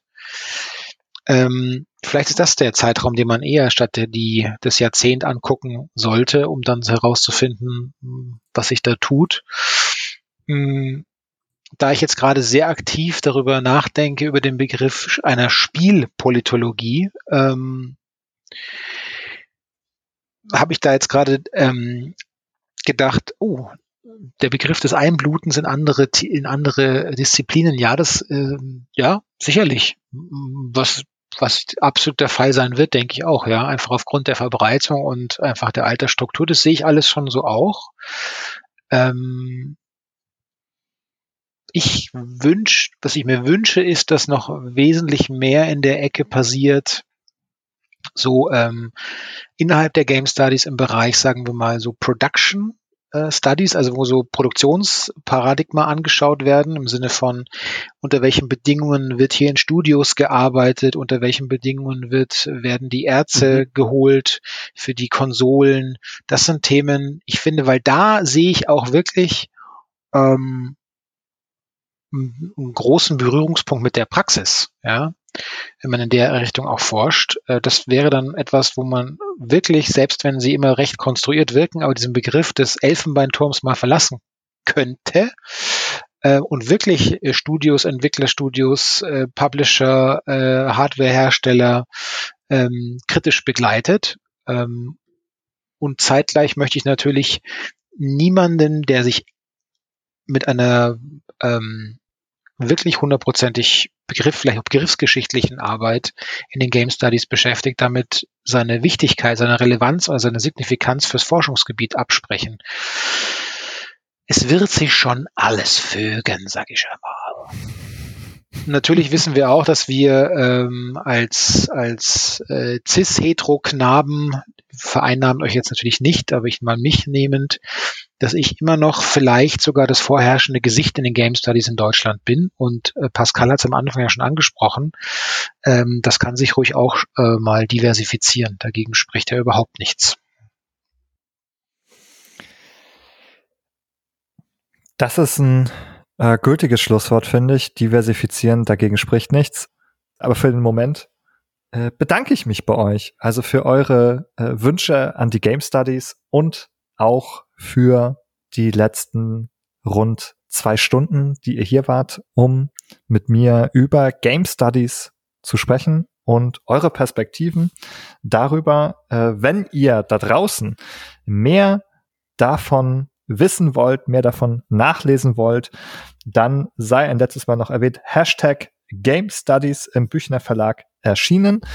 Und was ich mir wünsche, äh, ist natürlich nicht nur, dass es äh, mit den Game Studies in welcher Form auch immer vorangeht, sondern natürlich auch, dass ihr uns mitteilen könnt, wie euch diese Folge gefallen hat. Lasst uns Feedback da. Ich wünsche mir vor allem positive Bewertungen bei Spotify oder äh, bei Apple Podcasts. Äh, das hilft uns auf jeden Fall auf diesen Plattformen äh, sichtbar zu bleiben. Und wenn ihr noch darüber hinaus richtig äh, viel, ähm, nicht nur Energie, sondern auch die einen, einen oder anderen Taler für uns übrig habt, tut diesen doch in unsere Steady-Kampagne hinein. Äh, diese äh, Beiträge von euch, eure kleinen Abos helfen uns dabei, diesen Podcast zu ermöglichen und zukünftig neue Formate für diesen Podcast zu ermöglichen. Ähm, in diesem Sinne auch vielen, vielen Dank an alle, die uns bereits unterstützen. Ihr seid unsere Säulen und damit vielen Dank an euch da draußen und vielen Dank an euch beide hier. Bis zum nächsten Mal. Bis zum nächsten Mal, das höre ich gerne. Ein spezieller Gruß natürlich noch an Denise Günemann, die für uns ein fantastisches Grußwort im Band geschrieben hat. So viel Zeit muss sein. Oh ja, da schließe ich mich an. Und an Melanie Fritsch, die nämlich auch zu Wort kommt äh, im, im Heftchen. Äh, hat sehr viel Spaß gemacht. Danke für die Einladung, Ben. Tschüss.